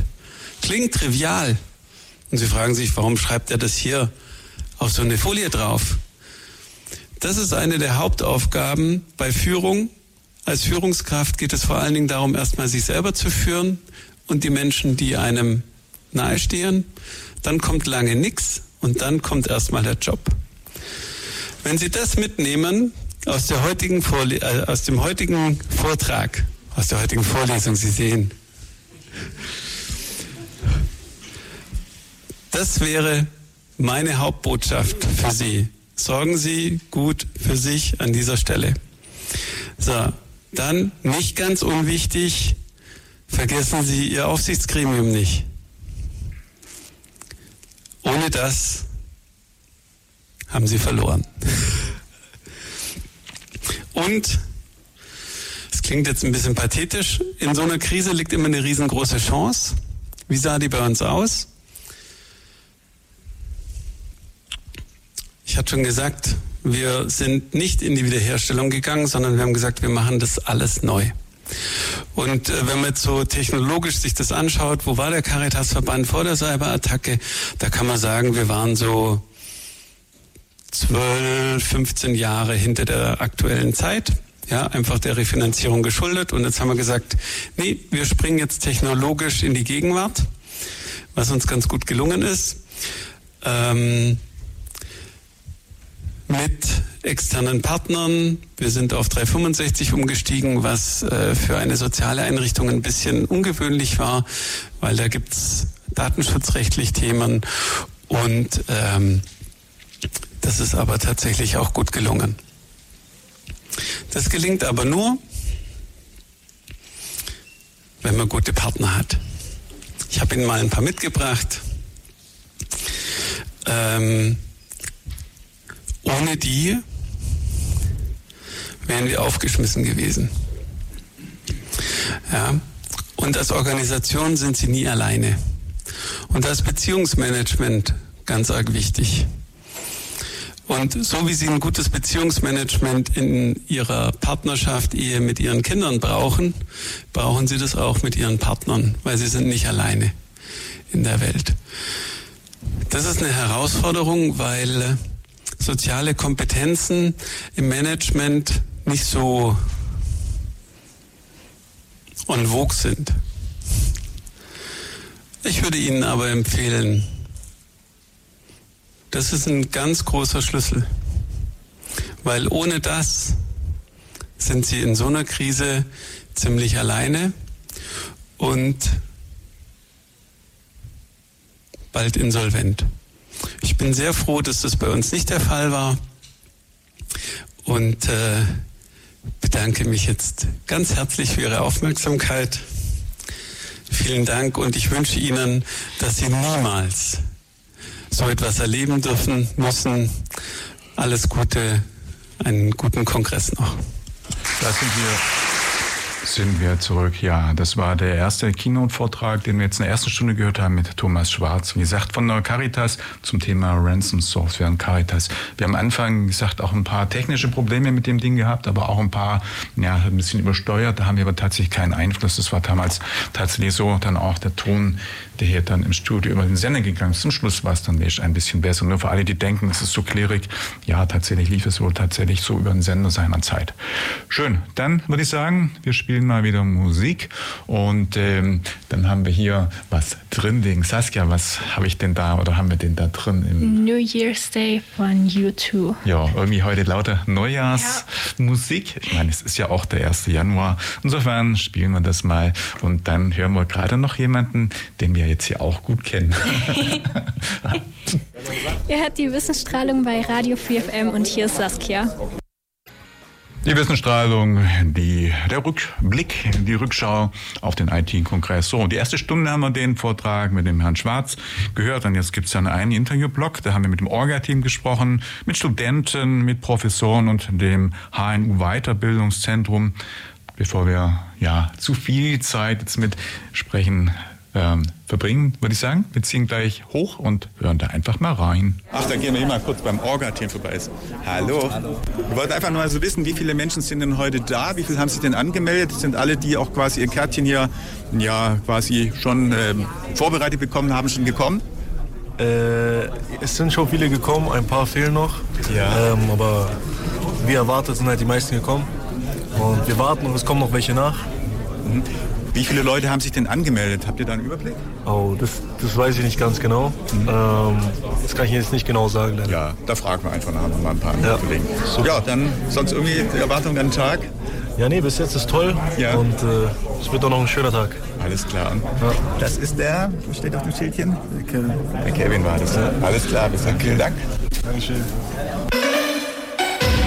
Wir sind Radio. Ich bin Radio. Ach, ja. Ich habe sie aber irgendwo schon mal gesehen. Das kann schon sein. Weiß nicht. Vielleicht wo? Irgendwo in der Stadt, irgendwo. Aha, ja. Und äh, sonst sieht man und hört man mich im Radio. Ich bin nur Student und wir, äh, ja. wir haben jetzt eine... Soll du sagen? Ja, gerne. Okay, also du. Ja, ja. Du bist in welchem, was studierst du, welche Richtung? Äh, BWL. BWL, oh ja. Aha. Jetzt Wie viele Semester? Äh, Im zehnten tatsächlich. Im zehnten? Oh, das ist schon dann fünf Jahre. Langzeitstudent, aber bald fertig dann, oder? Ja, hoffentlich. Ja. Also sieht, sieht ganz gut aus. Ist jetzt halt nur bei uns der Punkt. Also ich habe mich jetzt selbstständig gemacht mit einem Kollegen zusammen. Wir haben ja. eine Semester-Opening-Party gemacht. Aha. Von United Events. Ähm, das war die, wir haben mit dem Roxy zusammen kooperiert und haben da äh, mit 1800 Studenten äh, Bildungseinrichtungen übergreifend eine riesengroße Studentenfete geschmissen, mhm. ähm, die auch hoffentlich sehr gut ankam. Und ähm, ja, jetzt haben wir so weitere Projekte für Studenten in der Pipeline. Und deswegen laufe ich gerade über einen IT-Kongress und versuche irgendwo Partner zu finden, mit denen das realisierbar ist. Du kannst doch gerne mal, wenn du in der Richtung was planst, machst du mal ins Radio kommen. Wir haben immer über Events oder irgendwas zu Events, irgendwas im Radio. Ja. Plattform jederzeit, gerne ja. Plattform in freefm.de. Gleich hätten wir da vorne, kannst du dir gerne einen abholen und ja. mitnehmen kommen. Mach ich. Wir Gut. können ja mal schön dann vorlaufen, werden wir aufzeichnen. Du suchst auf jeden Fall hier auch ein bisschen Anknüpfpunkte in Bezug auf Praktikum und auf Übernahme dann wahrscheinlich, nee, oder? gar nicht. Das, das gar nicht. Das tatsächlich einfach nur um äh, Realisierung ähm, von, von dieser Plattform ja, bzw. Okay. von dieser App, weil ähm, mein Partner und ich sind, äh, was IT angeht, jetzt nicht, nicht die äh, mhm. großen Fachmänner. Ja. Und da braucht man halt einfach irgendjemanden, mit dem man gut zusammenarbeiten kann. Mhm. Ja, und äh, Du hast aber bei früheren IT-Kongressen auch schon mal teilgenommen, oder warst du schon mal Ja, ich bin schon mal rübergelaufen, einfach was Ah, ja. interessiert hat. Aber dadurch, dass ich BWL studiere, ist es ja nicht direkt äh, mein, mein Segment, so Ja. wie bei, bei anderen Leuten. mal. Ansonsten, wie ist so dein Eindruck hier? Ich meine, du hast schon einige Gespräche geführt. Wie, wie ist so dein Erfolgsgefühl oder war es so, wie du es dir vorgestellt hast? Ähm, hast du genügend Leute getroffen schon? Oder? Ja, ich sag mal so, Inter Interesse war da. Ähm, zum Beispiel Ferchau war auch an der Career Week schon da. Ja. Und ich muss sagen, ähm, es, es ist anders im IT-Sektor auf jeden Fall. Aber ähm, es ist jetzt auch mittlerweile sehr cloudlastig und ich, ich verstehe da auch immer nur so die Oberfläche. Also wenn es dann so in tiefere Themen reingeht, habe ich da nicht das komplette super gute Wissen drin. Aber war jetzt trotzdem für mich informativ und äh, hat mich auf jeden Fall weitergebracht. War nicht schlecht, dass ich hier war. Sehr schön. Hörst du ab und zu mal Free FM oder sind wir dir, ich meine, wir haben gerade gesprochen, äh, sind wir dir zumindest vertraut ein bisschen? Vom Das Hören? ver vertraut auf jeden Fall, beziehungsweise die Banner, die kennt man. Oh ja. Äh, tatsächlich bin ich einfach, äh, ich fahre kein Auto und ähm, dadurch höre ich dann einfach immer nur Spotify, wenn ich auf dem Rad bin. Leider. Sorry. Ja, aber raus. was nicht ist, kann ja noch werden. Ja, genau, das kann auf jeden Fall. Sonst werden. irgendwie, was du äh, gerne übers Radio transportiert haben möchtest, sagen möchtest? Ich wünsche euch allen eine gute Fahrt. Dankeschön. Freut uns, dass du da warst. Du sagst mir kurz für die Hörer deinen Namen. Wer So, ich, ich, ich, ich bin der Ben und äh, HNU-Student. Alles klar. Vielen Dank, Ben, und alles Gute. Radio 4 FM live auf dem, na live nicht, aber auf dem IT-Kongress heute Nachmittag und neben uns steht ein geschätztes Radiomitglied. Gleichzeitig ist er auch Professor an der Hochschule Neu-Ulm, Professor Dr. Harald Gerlach. Harald, herzlich willkommen bei uns im Stand hier, deinem Radio. Gerne, Michael. Ich freue mich immer, wenn ihr, wenn ihr an der Hochschule seid. Und wir sind nach drei Jahren, das heißt äh, drei Jahren Pause, jetzt seit 2019 das erste Mal wieder hier vor Ort. Und äh, ja, Harald, wie ist so dein Eindruck? Wir haben inzwischen einen frühen Nachmittag, ja, oder die zweite Nachmittags, äh, gerade Vortragsschiene läuft. Wie sind so deine ersten Eindrücke? Was, äh, Also erst einmal Sagst du? freue ich mich, dass ihr wieder da seid. Ja, wir hatten tatsächlich ja durch diese Corona Zwangspause auch tatsächlich die Befürchtung, dass viele Dinge, die sich, die wir schon standardmäßig gemacht haben, dass die plötzlich nicht mehr funktionieren. Der IT-Kongress funktioniert zum Glück, ja, und ähm, das Thema des IT-Kongresses ist natürlich brandaktuell, ja, und man kann in einem von diesen Kongressen gar nicht alle Richtungen oder alle Blickrichtungen tatsächlich beleuchten davon. Deshalb also, ähm, ich denke, dass ähm, die Vorträge gut ausgewählt sind, aber es ist halt tatsächlich leider zwangsweise nur ein kleiner Teil in der Richtungen, wo man heute KI überhaupt vorfindet. das heißt, es sind, wären viele Themen, die eigentlich noch auf die Agenda gehören, aber leider halt nicht äh, im Rahmen des zeitlichen von 9 bis 16 Uhr einfach äh, möglich Ja, sind. ja, guck doch mal an. Ähm, ähm, wenn man heute sagt ChatGPT, ja, und äh, die unvorsichtige, unreflektierte Nutzung davon, ne, auch durch Studierenden, dann muss man tatsächlich erst einmal verstehen, was da alles unten drunter liegt. Ja, dass man tatsächlich weiß, wann man das verwenden kann, wozu man es verwenden kann und wann nicht. Ja, aber das ist auch nur ein winziger Teil davon. Ja, ähm, KI bei den selbstfahrenden Autos. Ja, ähm, selbst Waschmaschinen machen ja inzwischen mit KI rum, wobei ich manchmal denke, es ist keine KI, das ist nur Regelungstechnik.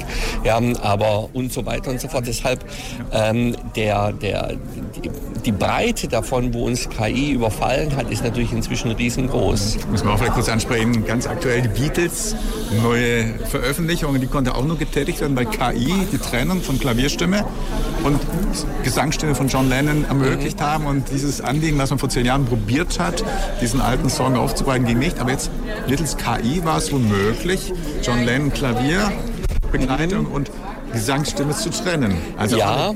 Möglichkeit, die erst die KI geschaffen Es ist sogar so, du kannst ähm, im wesentlichen Sinn unter, liegt unterhalb einer KI immer ein neuronales Netz. Ja, du trainierst das neuronale Netz mit mh, den Songs der Beatles. Bleiben wir bei dem Beispiel. Ja, und dann wünschst du dir von der KI einen neuen Song. Ja, äh, im Stil der Beatles. Und ganz ehrlich, das hört sich an wie Beatles. Ja, ist keins. Ja, wird auch nicht die gleiche, ich sag mal, Reichweite jemals erhalten. Aber der unvorsichtige Konsument hört Beatles. Ja, vom Stil her. Ja, also sehr spannend. In deinen Vorlesungen ist das dann auch ein Thema? Also liest du auch über KI? Nein, nein. Ich bin in einer Grundlagen, meinen Grundlagenvorlesungen und da mache ich äh, nichts mit KI.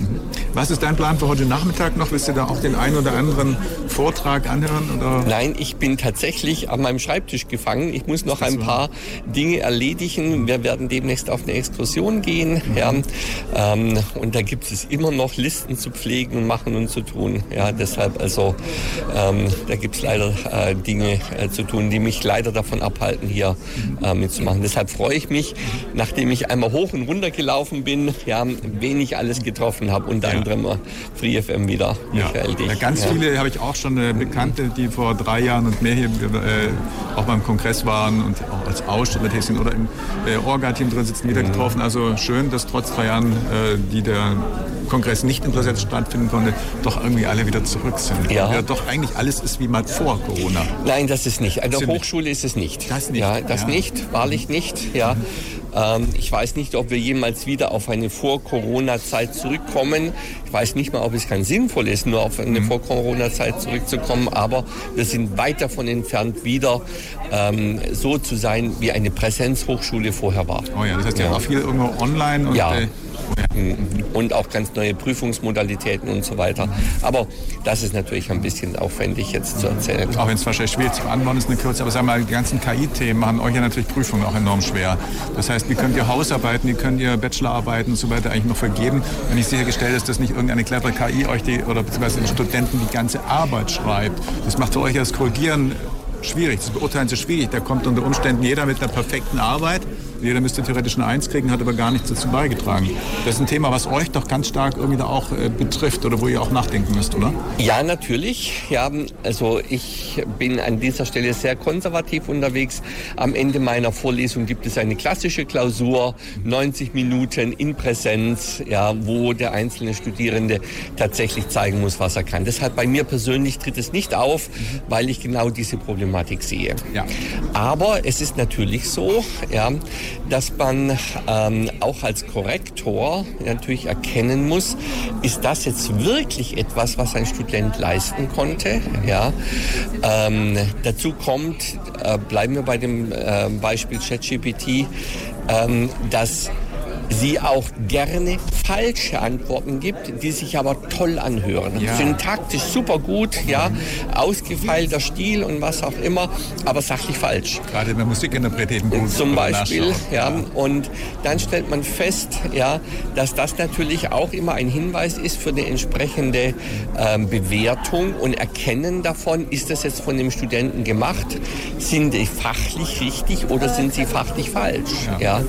Und das sind dann Hinweise Hinweise dafür, wo man auch solche ähm, äh, gefakten ja, Abschlussarbeiten durchaus erkennt. Und das wird auch tatsächlich entsprechend geahndet, nämlich hinter jeder Arbeit steht eine Selbstständigkeitserklärung, wo drin ja. steht, alles habe ich selber gemacht oder alle Quellen dafür angegeben. Ja. ja. Und unter Umständen, wie du auch gerade sagst, taugt eben auch ChatGPT nicht wirklich als Recherchetool, nein, nein, überhaupt nicht. Blödsinn es ist nur, also ich kann, ich habe inzwischen einen durchgehenden äh, Witz, der heißt, die heutige Abfrage an ChatGPT und die falsche Antwort dazu, die man davon bekommt.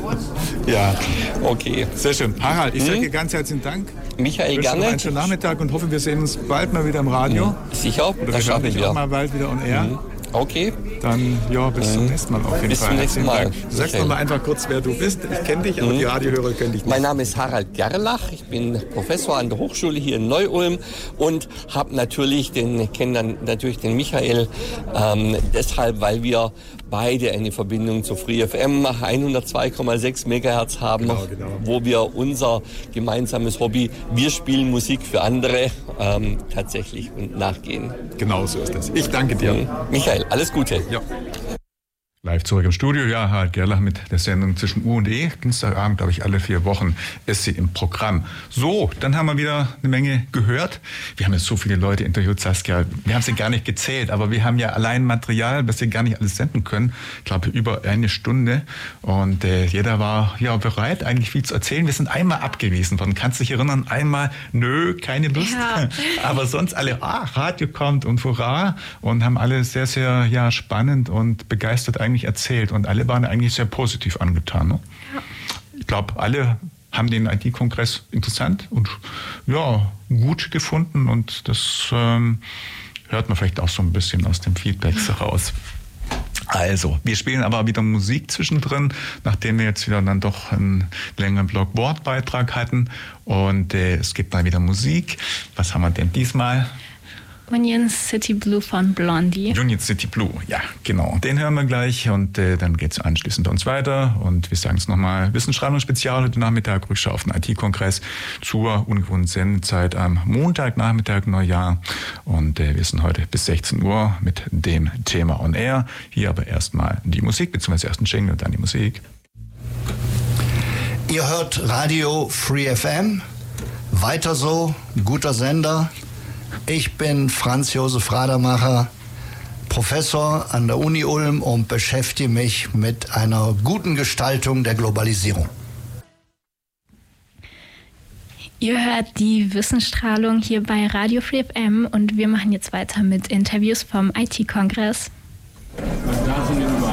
So, ja, IT-Kongress heute Nachmittag beim IT-Kongress. Bei mir steht gerade Professor im Ruhestand Manfred Blechati. Manfred, ganz herzlich willkommen. Ich sage mal wieder im Radio. Wir haben ja schon zweimal, einmal zumindest, ähm, ja, sehr intensiv im Radio in der Wissensstrahlung über Geothermie gesprochen. Heute ist das Thema der IT-Kongress. Du hast ja lange, viele Jahre ja auch als Professor und äh, Dozent warst du tätig, inzwischen Ruhestand. Was sind so heute die Interessen? Was führt dich heute wieder ja, in die ehemalige Betätigungsstelle sozusagen? Hörst du dir Vorträge an zum Beispiel? Ja, also die ehemalige ist gar nicht so ehemalig bei mir, sondern es ist immer noch, ich bin als Lehrbeauftragter noch. immer noch da, habe auch noch zwei wissenschaftliche Projekte, die hier laufen bin auch noch an meinem alten Institut ähm, Digitale Transformation. Ja. Habe hier ja jahrelang Vorträge gehalten bei jedem IT-Kongress. Das erste Mal jetzt in diesem Jahr, dass ich keinen mehr halte. Äh, wir haben aber trotzdem noch jede Menge schöne Projekte im Mittelstand auch am Laufen.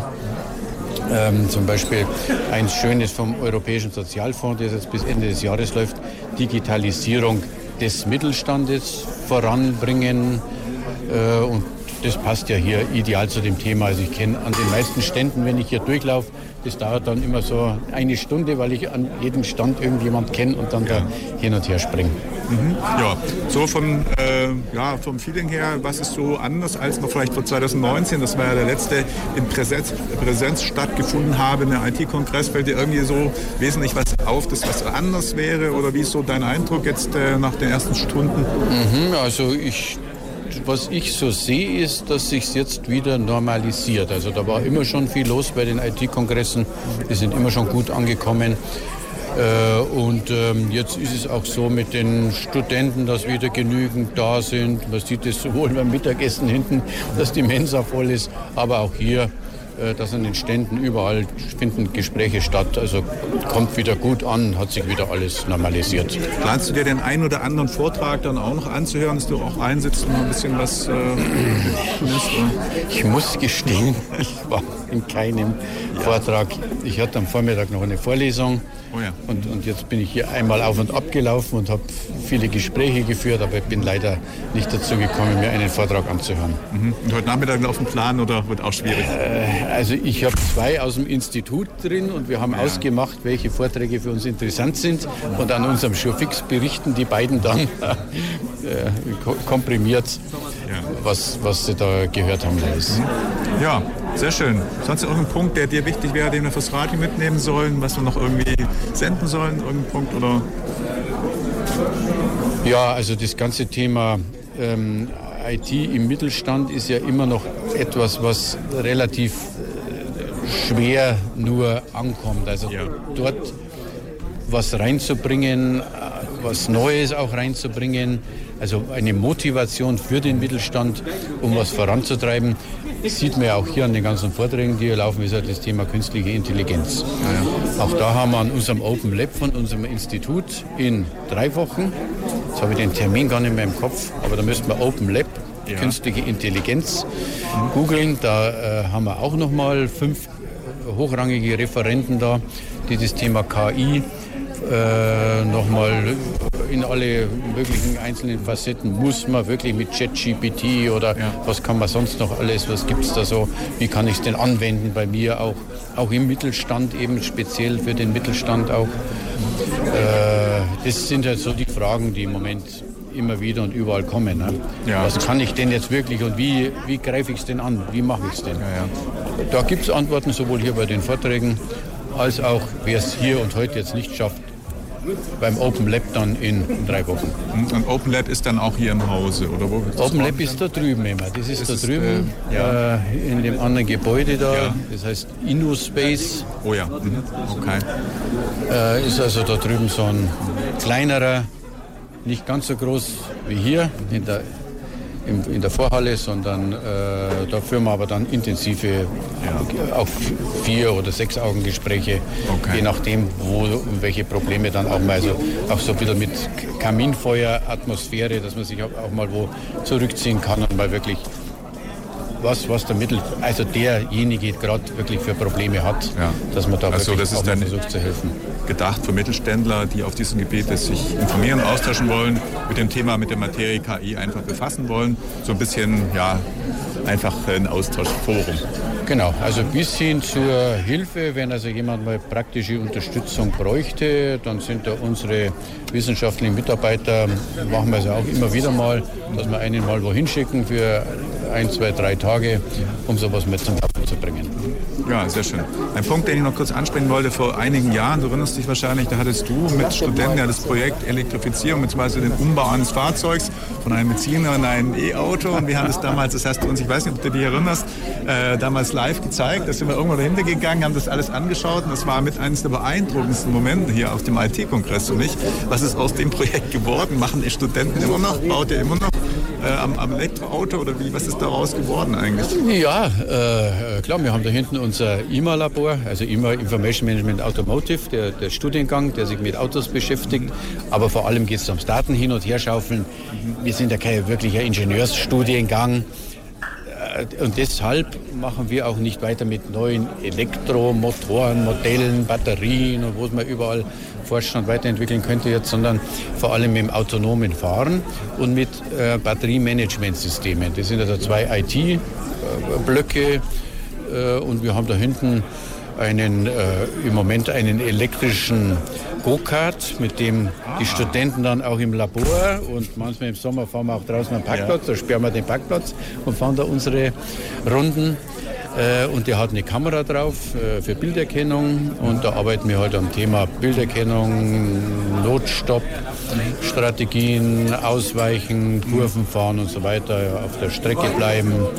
Also wir arbeiten mehr oder weniger am autonomen Fahren äh, zum einen und zum anderen an so Batteriemanagementsystemen, da werden Temperaturen gemessen und wie kriegt man das optimal hin, weil die Temperaturen bei den Batterien ja. sind immer so viel. Ist da ein Zusammenhang zu Einstein Motorsport, die ja auch ein, ein Elektrofahrzeug, das zweite jetzt gebaut haben, das äh, auch autonom fahren kann und auch dort den Wettbewerb mit hat. Ist das gleich oder ist das ein anderes, ein eigenes Projekt, das was ihr macht? Das ist was Eigenes. Also ja. die Einstein Motorsport, die sind in diesem Einstein, da gibt es ja diesen großen Verbund, wo ja. die auch ihre Rennen dann auch wirklich genau. fahren. Ja. Äh, das muss ich sagen, das ist sehr ingenieursgetrieben. Wir hatten mal ein bisschen so diesen Marketing-Aspekt mit drin vorangetrieben. Da waren wir ein paar Studenten äh, für zwei, drei Jahre. Länger waren wir da nicht mit dabei und haben, haben das Marketing gemacht. Dann haben sie aber keine Studenten mehr gefunden. Mhm. Also ingenieurstechnisch nehmen wir es nicht auf mit den reinen okay. Ingenieursstudiengängen. Mhm.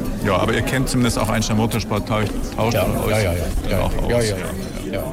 Ja, da haben wir auch einen sehr engen Connect vom Radio und ja, wir waren auch schon vor Ort und die machen wirklich tolle Sachen. Also sind ganz toll. Ganz, ganz schön. Schön. Manfred, dann ganz herzlichen Dank. Noch einen schönen Nachmittag. Schönen Vielen Nachmittag. Dank. Und, Danke, gleichfalls. Hallo. So, jetzt kommen wir mal zum Interview zu Ihnen.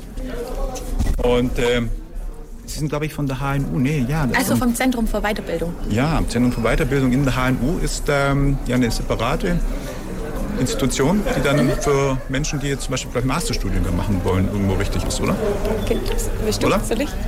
Ähm, der Marc. Ist egal. Also ähm, wir, äh, wir, bieten berufsbegleitende Studiengänge an, sowohl im Bachelor als auch im äh, MBA und Master. Äh, das ist ganz unterschiedlich, egal ob Digital Leadership, General Management, äh, Führung und Management im Gesundheitswesen, bieten wir alles an. Mhm. Oh ja, Sie sind ähm, dann auch in den letzten Jahren immer ja, beim bei der Messe auch schon dabei gewesen, oder? Hier auf dem IT-Kongress. Wir zwei jetzt tatsächlich nicht, aber ähm, ich denke mal, wahrscheinlich unsere Kollegen waren bestimmt da. Ja, ja. Ich meine mich zu erinnern. bestimmt. So genau wie ist denn so das Interesse? Also wir sind gerade gekommen, stellen fest, Sie warten, dass jemand vorbeikommt. Und man gedacht, ja, guck mal mal. Wie ist denn bei Ihnen so das Interesse? Kommen Menschen, die auch sich interessieren, die nachfragen? Oder wie läuft es denn aktuell so? Definitiv ja, aber solange die, äh, die Vorträge sind, die doch glaube über eine Stunde gehen. Da sind, sind einfach die Vorträge weitaus interessanter und ja. dann ist wenig am Stand los. Wie sind so die Erwartungen, also mit welchen ja, Vorstellungen, Wünschen, Erwartungen sind Sie dann heute hier auf dem Kongress vertreten? natürlich. ja. Master- und Bachelorstudiengänge, Zertifikatskurse, Inhouse-Programme, die Unternehmen darüber informieren, dass wir auch Seminare anbieten, individuelle. Wie ist insgesamt eigentlich das Interesse? Also ich kenne es persönlich auch bei, bei uns in der Firma viele Menschen, also nicht Radis, sondern offline, off the record, Hensoldt, ähm, viele Menschen, die jetzt berufsbegleiten, noch eine Meisterbildung machen, also die bis zum Bachelor machen, duales Studium zum Beispiel und dann weiter sich ähm, nach dem Masterstudiengang ähm, ja, einfach weiterarbeiten, äh, weiterentwickeln und gleichzeitig bearbeiten. Ähm, stellen Sie fest, dass da auch die Nachfrage bei Ihnen gestiegen ist in den letzten Jahren oder wie ist da so der Trend? Ähm, es ist immer noch die Nachfrage da, aber es, sind, äh, es gibt wesentlich mehr Anbieter. Von daher denke ich, für die Anbieter wird es immer schwieriger, auch äh, Studierende zu erreichen oder Personen zu erreichen, die gerne berufsbegleitend noch studieren möchten, Richtung Bachelor oder Master. Also ich denke, für alle Weiterbildungsinstitute ähm, ist die Herausforderung größer geworden, ähm, Teilnehmer zu bekommen. Ja. Aber das Interesse ist definitiv da, berufsbegleitend was zu machen. Was spricht dann für das Zentrum für Weiterbildung bei der HNU, sich genau an Sie zu wenden? Was unterscheidet sich vielleicht von anderen? Was bieten Sie mehr? Was macht es bei Ihnen irgendwie vielleicht spannender, interessanter? Also ich denke, unser Mehrwert ist immer noch oder wieder, dass man bei uns noch in Präsenz äh, Unterricht bekommt, also echte Professorinnen und Professoren sieht und Dozenten, ähm, wenig aus der Konserve. Ähm, wir machen auch Online-Unterricht, genau. Wir schalten auch dazu, aber unser Wunsch ist, dass die Gruppen zusammenarbeiten in kleinen Seminargruppen bis maximal zwischen 15 und 30 Personen, Seminarcharakter, also ja. Und praxisorientiert. Wenn man nähere Infos äh, zu den Studiengängen haben möchte, wo darf man denn googeln, beziehungsweise welche Website darf man denn anschauen? Da können Sie auf die Webseite der Hochschule Neu-Ulm gehen, auf den Reiter Weiterbildung und dort finden Sie alles, Zertifikatskurse, berufsbegleitende Studiengänge, Bildungsprogramme und auch unsere Ansprechperson. Mhm. Sehr schön. Noch ein Punkt, den Sie vielleicht uns noch mit auf den Weg geben möchten, den Sie einfach auch noch äh, ans Radio adressieren möchten? Ähm, bewerben Sie sich jetzt ab dem 15.11. Unsere Portale öffnen sich für zwei Bachelorstudiengänge ähm, Richtung Pflege, den Management, Digitalisierung und Nachhaltigkeit ist einer unserer neuen Studiengänge, der sicherlich für viele interessant sein wird und auch die drei MBAs werden wieder beworben und Sie können sich dann bis Ende Januar dort bewerben und einschreiben okay. hoffentlich. Mhm. Ja. Es gibt ja eigentlich eine Altersbegrenzung für so eine Weiterbildungsmaßnahme oder? Gar nicht, gar nicht. Also wichtig ist, wenn Sie den Bachelorstudiengang möchten, dass Sie eine Berufserfahrung mitbringen, auch einen Ausbildungsberuf und bei den MBAs ein Bachelor und zwei Jahre Berufserfahrung. Alles klar. Als Voraussetzung. Prima, vielen Dank. Dann sagen wir noch, mit wem wir gesprochen haben. Sie haben mit äh, Stefanie Büren gesprochen. Ich bin die Leiterin des Zentrums für Weiterbildung und freue mich auf Sie. Okay, und außerdem waren wir bei? Stefanie Hartfield. Ja. Ich bin äh, Programmverantwortliche für die MBAs. Mhm. Irgendwie kommen Sie mir bekannt vor. Waren Sie irgendwie mal früher Studentin oder sowas? Oder täusche ich mich? Kann es sein? Oder also hier jetzt nicht an der HNU, genau. Ja. Aber ich habe selber studiert, aber nicht an der HNU. Ja, irgendwie dachte ich, hätte ich Sie schon mal irgendwo interviewt. Oder vielleicht täusche ich mich aber auch. Alles klar, wir sagen auf jeden Fall vielen Dank.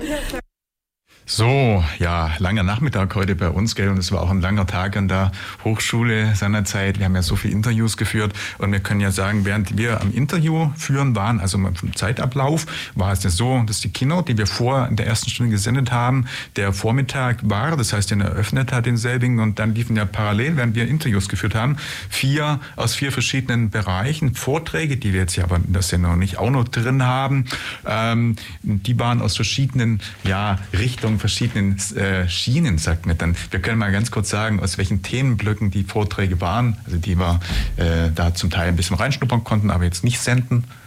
Aus der Hyperautomatisierung, Cloud New Work und Nachhaltigkeit, KI keine Intelligenz und Brennpunkt Security, die Einschläge kommen näher. Genau, diese vier Schienen sind das gewesen und das sind dann eben immer, ich glaube, das waren dreiviertelstündlich, ja, dreiviertelstunden liefen dann immer die Vorträge und äh, danach konnten die Leute auch noch Fragen stellen und dann ungefähr um 11.45 Uhr war Mittagspause und irgendwann um 12 Uhr haben wir dann auch wieder ein Interview geführt, inzwischen quasi, ja, Status aufgenommen mit Herrn Brune, aber bevor wir das dann gleich senden, den haben wir nämlich dann übrigens auch live gesendet, diesen Status mit dem Herrn Brune. Wir spielen aber erst nochmal Musik, weil doch eben der Blog auch wieder ein bisschen länger war.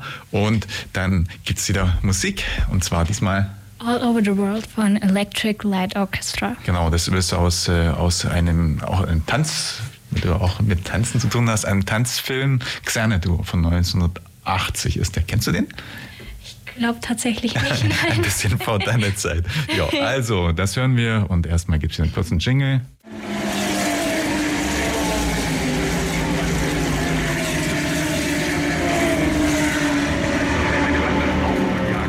Mauer Engel aus der DCM. Ihr hört die Wissensstrahlung bei FreeFM. Da sind wir wieder mit unserem Rückblick auf den IT-Kongress, der am, ich sage es nochmal, wer später eingeschaltet hat, am 9.11. diesen Jahres an der HNU Hochschule Neu-Ulm in Verbindung mit Stadtentwicklungsverband Neu-Ulm und Hochschule ja, Hochschule Ulm stattgefunden hat. Also das sind die Veranstaltungen. Ich finde das aber immer an der HNU statt und ich glaube, es war die 15. Ausgabe des äh, IT-Kongresses. Also er hat schon eine gewisse Tradition. Es ist auch immer, glaube ich, die erste, erste Novemberwoche, in der er stattfindet. Und ja, so in diesem Jahr auch wieder und seit 2013 ist Radio Free FM Medienpartner des IT-Kongress und wir sind also jedes Jahr dabei. Gut, drei Jahre war jetzt, Moment, drei Jahre glaube ich, ja 19 oder der letzte tatsächlich in Präsenz, 2021, 22, drei Jahre Corona-bedingt waren die Veranstaltungen nur online. Diesmal gab es wieder eine Präsenzveranstaltung. Diesmal waren wir gemeinsam dort, Saskia, und haben dann auch viele Interviews geführt, das haben wir schon gesagt. Und jetzt gibt es eben einen weiteren Blog, unter anderem mit dem schon angekündigten Mittagsinterview. Wir hören wieder rein. Also Interview, Interview. Mikey, du bist das erste Mal beim IT-Kongress dabei. Wie gefällt es dir so bisher? Voll gut. Ich habe noch nicht viel gesehen, da ich hier am Stand nur saß, aber das wird sich gleich ändern, weil ich hier eine Runde laufe und mich durch die Menge mische. Genau. Und dann bist du bisschen besonders. IT-interessiert und IT-affin? Nee, aber vielleicht ändert sich das nach heute tatsächlich. Also ich meine, du hast inzwischen deinen Ausbildungsplatz, das dürfen wir sagen, du bist der Free FM genau. Arzt wieder aktuell, ansonsten könntest du hier zig Beschäftigung bekommen. Ja, Die bestimmt. nämlich alle. Ja, nö, noch bin ich ja gut aufgehoben für die nächsten paar Jahre erstmal. Und äh, wir machen heute den Stand hier Mhm. zusammen mit Saskia, die auch da ist. Saskia, sag mal Hallo. Genau. Und, äh, Und mit Michi natürlich, der genau. mich jetzt interviewt. Ja, und zwar Michael. Guck mal, wir Stimmt. haben wieder, heute wieder, wieder Dominanz Michael. Ja, voll gut, das finde ich großartig. Ja, und den Hans, den haben wir gerade irgendwo... Der Hans, der kommt gleich, der holt noch fehlende Sachen. Genau. Wie war inzwischen, während äh, Saskia und ich hier auf die Runde gedreht haben, Mhm. schon jemand da, der ein bisschen was auch von FM wissen wollte? Ja, eine gute Frau hat sich hier eine Karte mitgenommen und hat sich überlegt, vielleicht nochmal, also die hat früher, glaube ich, schon mal eine Sendung gemacht, nochmal eine. Sendung zu machen. Habe ich ges- einen Anmeldebogen gegeben, habe gesagt, soll sich so in den Kopf gehen lassen. Schön, genau so wollen wir das haben. Vielleicht kommen noch ein paar Praktikanten. Wir Das gucken mal super. weiter. Dann schauen wir mal, ob es jetzt funktioniert. Radio Free FM heute Nachmittag vom IT-Kongress. Wir sind live hier an der Hochschule Neu-Ulm, Ulm, Neu-Ulm, der 14. IT-Kongress heute Nachmittag. Das Schwerpunktthema ist die KI. Viele Vorträge, ich glaube 16 Stück waren geplant. 15 sind es noch, beziehungsweise eine ist ausgefallen. Wir sprechen ein bisschen über den Vormittag, ein bisschen den Ausblick geben wir auf den Nachmittag. Bei mir steht Professor Dr. Philipp Brune. Hallo, Herr Brune. Hallo. Jetzt haben wir gerade schon festgestellt, Mittagspause, großer Stress, viel Andrang. Ich habe so das Gefühl, das Interesse am IT-Kongress ist heute sehr groß. Ganz viele Menschen, die heute da sind und sich für IT und die Vorträge so interessieren. Ja, das Interesse ist groß, wie es ja eigentlich auch immer schon war. Ich bin äh, sehr zufrieden mit der Teilnehmerzahl. Das äh, zeichnet sich schon ab, dass es gut besucht ist. Ob es, also wir sind jetzt nach Corona, ne? wir müssen wieder lernen, wie das ist mit Präsenzveranstaltungen. Ähm, wir hatten jetzt ja drei Jahre den IT-Kongress in, in virtuell sozusagen als Online-Veranstaltung. Ähm, wie viele Teilnehmer es dann heute werden, äh, wird man dann sehen. Ähm, es sind, also, oder es waren ein bisschen weniger Anmeldungen als vor Corona, aber gut, das ist vielleicht auch einfach, muss man jetzt wieder, muss man wieder lernen, zu Präsenzveranstaltungen Mhm. zu gehen. Es ist insgesamt sehr gut besucht. Also es ist ja mit dem Vormittag soweit sehr zufrieden. Ja. Und äh, viele Menschen oder beziehungsweise viele Stände, die ich gesehen habe, sind auch Unternehmen und meist Mittelständler, die auch schon in früheren Jahren vor Corona da gewesen sind. Also ich glaube, viel Zwei, drei Firmen sind, glaube ich, neu, aber sonst viele derer, die sonst immer dabei sind, sind alle auch wieder da. Ist niemand verloren gegangen. Ja, nee, wirklich verloren gegangen, so von den ganz Aktiven ist, ist niemand. Ähm, äh, die, äh, wir, haben, wir freuen uns, dass es wieder eine ganze Reihe auch so neuer Firmen gibt, die jetzt dazu gestoßen sind. Und ähm, ich glaube, die Messe ist auch gut besucht, soweit ich das gesehen habe. Ähm, draußen äh, ist auch immer was los, das ist, ist auch gut. Und ähm, ja, die, äh, die Vorträge vom Vormittag sind auch gut angekommen. Wir hatten ja heute Morgen die Keynote zum, zum Thema äh, Ransomware-Angriff, die war sehr gut äh, besucht und auch sehr interessant. Also ich glaube, die kam auch sehr gut an. Das ist ja auch ein Thema, was sozusagen irgendwie, äh, wo, wo wenig darüber berichtet wird, weil die meisten Unternehmen dann nicht bereit sind, darüber zu sprechen hinterher. Von daher war das sehr gut und das hat mich auch sehr gefreut, dass wir so einen Vortrag hatten und das äh, wurde auch sehr positiv wahrgenommen. Also ich kann sagen, ich habe auf dem Gang auch noch die Diskussion darüber gehört, dass andere Firmenvertreter äh, Vertreter sich auch darüber unterhalten haben, dass das ja wohl doch ein sehr großes Problem ist, aber keiner sich richtig Ja, getraut genau. zu outen. Wir sind auch betroffen worden, insofern sicherlich ein sehr wichtiger Beitrag. Heute Nachmittag, das heißt, es war, es war glaube ich 13.30 Uhr, zweite Keynote, die wir im Übrigen auch hier live bei FreeFM übertragen. Sagen wir ganz kurz, wer spricht? Das ist ja, Ja. von der Universität. Genau, genau. Also der zweite Vortrag ist ein bisschen visionärer vielleicht, da geht es dann wirklich mehr um, um die Zukunft. Der erste war ja eher jetzt sozusagen ein, ein Thema, das alle wirklich unmittelbar betrifft. Jetzt hier geht es sozusagen um die Zukunft der, äh, der, der IT, aber natürlich auch der Zukunft der Region irgendwo auch, äh, nämlich um Quantencomputing. Ja. Ähm, Professor Ankerhold von der Universität Ulm, der äh, ja auch auf dem Gebiet forscht und eben auch die, die Uni Ulm, die ja auch hier einen deutlichen Schwerpunkt hat, auch in, in Deutschland, ähm, werden äh, oder wird uns ähm, eine Einführung geben und einen Überblick, ja, ähm, was ich ähm, was mich sehr freut persönlich, weil ich denke, das ist wirklich ein, ein spannendes Thema, das ist ein Thema, das viele auch interessiert, wo man sich natürlich als Laie dann vielleicht immer relativ wenig vorstellen kann. Und äh, von daher finde ich es wichtig, dass man das auch thematisiert, weil ich schon denke, dass es in den nächsten Jahren ähm, doch viele Bereiche auch betreffen wird oder neue Möglichkeiten bieten wird. Mhm. Ähm, Im Nachgang dann haben wir wieder nochmal äh, zwei Vortragsreihen mit den Vorträgen in der Breite. Wir haben dann, ähm, ja, ich will jetzt keine Vorträge herausgreifen, aber es gibt einiges im Bereich KI wieder, das ist klar. Es gibt am Abend dann oder in der, in der in dem last but not least auch eher so ein paar Down-to-Earth-Vorträge, wo es dann wirklich um ganz konkrete Anwendungsbereiche geht, zum Beispiel Buchhaltung oder, oder ähnliches. Ähm, da äh, ist sicher für jeden was dabei. Mhm. Und wer das Programm nachlesen möchte, auf www.it.kongress.com kann man es ja noch nachlesen. Und für alle Hörer, die jetzt vielleicht noch ein bisschen Interesse bekommen, also es kann im Prinzip jeder kommen, Ja, oder es kann im okay. Prinzip jeder dann auch an den Vorlesungen bzw. an den Vorträgen teilnehmen, einfach Genau. hier bei uns, äh, ja. bzw. bei Ihnen hier an der HMU einfach vorbeikommen. Richtig, genau. Also die Veranstaltung ist in Präsenz. Wir sind an der HNU Weilistraße 1 in Neu-Ulm. Ähm, wer noch spontan Interesse hat, darf gerne vorbeikommen. Die äh, Veranstaltung ist ja grundsätzlich kostenlos. Ähm, man kann sich schon auch nachanmelden an der, am Eingang.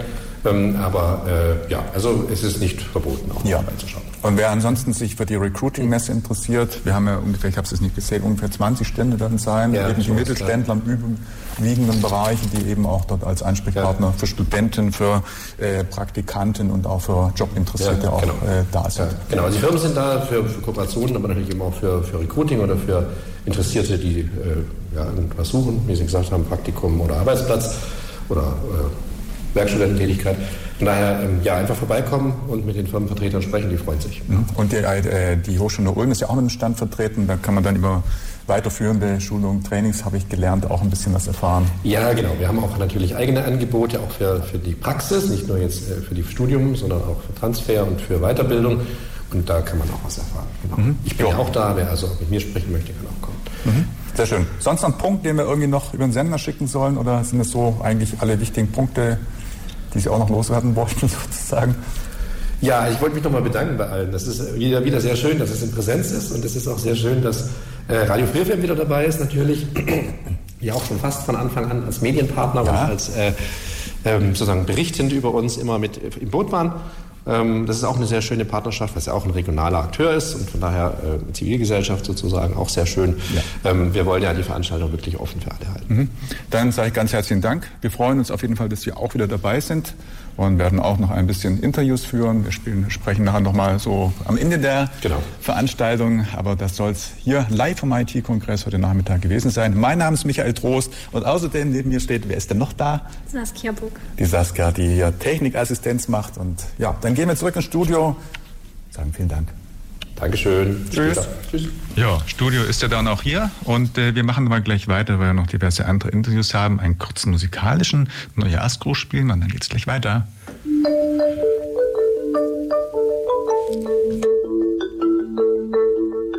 Happy New Year, Happy New Year. Hello, this is Claire Voltage Images wishing all you Flexi Pop readers a very Happy New Year from me and the boys. Happy New Year. Ja, IT-Kongress heute vor Ort, wieder Präsenzveranstaltung und ein ja, langjähriges Mitglied und auch, glaube ich, das Orga-Team-Mitglied, der Stefan Bauer steht bei uns. Stefan, willkommen mal wieder beim IT-Kongress. Ja, ähm, mit einem lachenden Weinenauge, sage ich mal. Also mir sind die Corona-Zahlen hier nicht so ganz geheuer, deswegen habe ich auch wegen einem vulnerablen Familienmitglied eine Maske auf. Aber ja, es tut auch gut, die Leute mal wieder zu sehen. Ähm, wir haben uns, glaube ich, abgesehen vom IT-Kongress, ähm, das letzte Mal 2017 in der Sendung bei dir gesehen. Das könnte Wissensstrahlung. sein, ja. Und Ähm, 2019 auf jeden Fall hier auch beim IT-Kongress Genau. Präsenz. Ja, aber da war ich, glaube ich, nicht als Aussteller. Das war ein Jahr, wo ich mal ausgesetzt hatte. Gut, das weiß ich nicht mehr. Ich Ja. weiß nicht, dass wir immer also. Orga-Team war ich immer dabei, ähm, aber ich hatte ein paar Mal immer wieder Aussetzerchen drin, wo ich bloß Vortrag, bloß Stand oder Mhm. einmal auch gar nichts hatte. Das könnte 2019 gewesen sein. Wie auch immer, du bist heute wieder da. Genau. Gerne. Wir haben seit 2017, also ungefähr da, wo wir auch bei dir in der Sendung waren, einen Verein, einen Dachverein für Projekte wie unser X2Go. Da sind aber auch noch andere Remote-Desktop-Projekte wie FreeRDP und Arctica vertreten. Und dieser Verein ist seit 2020 endlich auch als gemeinnützig anerkannt. Das heißt, man kann uns jetzt spenden und die sind steuerlich absetzbar. Ähm, ja, den gibt es wie gesagt seit 2017 den Verein, seit 2020 äh, gemeinnützig. Und dieses Jahr haben wir es jetzt endlich auch geschafft, unser neues X2O Release rauszubringen. Wir hatten ein neues Feature schon seit einigen Jahren angekündigt, das hieß K-Drive. Das macht also diese Remote-Desktops deutlich schneller im Vergleich zu dem, was wir bisher im Start hatten. Ähm, und das ist jetzt endlich, endlich als offizielles Release auch draußen, nicht bloß als Beta-Version. Und das zeigen wir auch hier am Stand. Mhm. Wie viele Nachfragen hattet ihr heute oder wie viele Besucher? Wie lief denn so? Bist du Ähm, zufrieden? tatsächlich hatten wir relativ wenig Kontakte heute ähm, im Vergleich zu den anderen Ausstellungen, was ich so gesehen habe. Das ist halt doch etwas spezielleres Thema. Aber dafür hatte ich die, äh, den Eindruck, die Qualität dieser Anfragen, die war deutlich höher als so im Durchschnitt. Mhm. Ja, das heißt, es sind doch immer viele, die auch auf dem Gebiet Unix, Linux, ja, sich äh, beschäftigen und die Nachfrage ist auf jeden Fall nach wie vor da. Es waren Leute dabei, die ich sogar aus der Vergangenheit kannten und gar Aha. nicht wussten, dass es das noch gibt. Ja. Ähm, interessant war jetzt auch jemand, der aus dem Vortrag, also in meinem Vortrag jetzt im Publikum saß und jetzt am Schluss dann zum Stand mitkam. Ja. Der ist per Zufall auf X2Go gestoßen beruflich Ja. und hat es halt hier gesehen, wir machen einen Vortrag zu X2Go und hat sich dann halt gleich eingeklinkt und hat es noch da Informationen abgreifen können, Kontakte knüpfen können. Das war eine sehr angenehme Überraschung. Mhm. Ja, sehr gut. Also so vom, ja, vom Themenbereich oder von dem auf jeden Fall bist du voll zufrieden. Ja, Wie ist denn also- so dein Eindruck, was jetzt die Präsenz angeht? Waren jetzt insgesamt weniger oder mehr oder gleich viele Leute da wie jetzt 2019? Wie schätzt du das ein?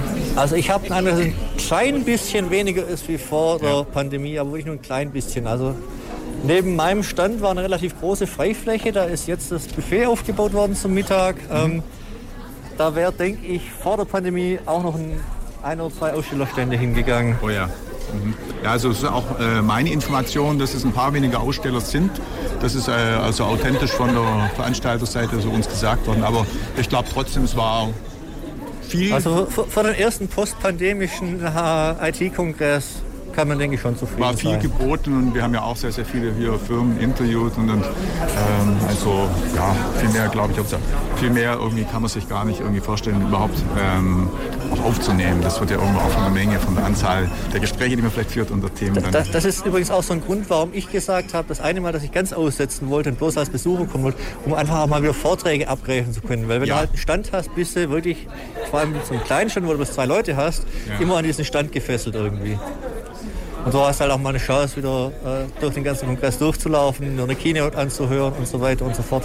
Meistens sind wir halt, wenn die Keynote läuft, noch mit dem Aufbau beschäftigt. Das heißt, wir verpassen sogar die Keynote, was mich immer fürchterlich nervt, weil ich es eigentlich hören möchte. Ja, ja. Ähm, vielleicht auch mal ein Thema, man von Verbesserungsvorschlag fürs nächste Jahr mal irgendwie sich was überlegen könnte. Auch bei uns war es heute stressig mit dem Bereitstellen des Equipment. Vielleicht, dass Ja, man gut, sagt, äh, da ein bisschen später mit der Keynote irgendwie, dass man eine halbe Stunde später irgendwie... Ja, also wir haben, wir haben glaube ich, früher mal später angefangen und auch später in den Abend reingezogen. Das war den Leuten auch wieder nicht recht. Dann sind sie alle früher gegangen, als Ja. geplant war. Also ich denke, der Zeitslot hier passt schon. Da, da ist die HNU nicht in der Pflicht, irgendwas zu ändern. Es ist einfach die Gegebenheit, ein kleines Team, ein kleiner Stand, wie ihr ihn ja auch habt, mit zwei, gut, ihr seid, ich glaube, zu dritt oder zu viert viert, Aber genau. bloß zwei Sitzplätze Der offiziell. Hans, der Ähm, Michael, meine Wenigkeit, Saskia. ja. und wir sind halt wirklich auch gerade nur zwei Leute. Ähm, das heißt, es hat immer einer Standwache und einer kann sich noch ein bisschen umschauen, aber hm, macht eigentlich mehr Spaß, zu zweit am Stand zu sein. Und nachdem mein Kompagnon, mein Vereinsmitglied hier aus Karlsruhe an, anreist und ich kein Auto habe, äh, ist halt immer so der Ablauf, wenn er kommt morgens zu mir, holt das ganze Material. Wir bauen hier morgens auf, ähm, sonst können wir natürlich sagen, man baut hier schon abends auf. Aber Ja, ja, weil ja. ich halt kein Auto habe und er in Karlsruhe sitzt, das macht ja keinen Sinn, ihn von Karlsruhe her abends zum Aufbau zu schicken. Dann müsste man hier übernachten lassen. Da haben wir kein Budget dafür. Da müsste ich ein Vereinsbudget erstmal wieder klar machen dafür. Äh, Ja, ja. Sag doch vielleicht mal schon jemand Näheres zu X2Go oder auch zum Verein, letztendlich Kontakt zu dir aufnehmen möchte, wo man sich hinwenden darf, wo man googeln kann, wo man gucken kann, wo Also den- gibt's denn mehr, den- wo den können die Verein- Leute denn schauen. Den Verein findet man über orca, wie dieser Wahl, ähm, minus ev.de und x2go eben x2go.org. Das sind unsere beiden googeln. Domains. Genau, oder dann noch Stefan Bauer dazu schreiben, Bauer ohne E, sondern einfach Bauer. Bauer. Ja, da, da findet man teilweise auch Leute, die man nicht unbedingt finden will. Also mit dem habe ich nichts zu tun und will nichts zu tun haben.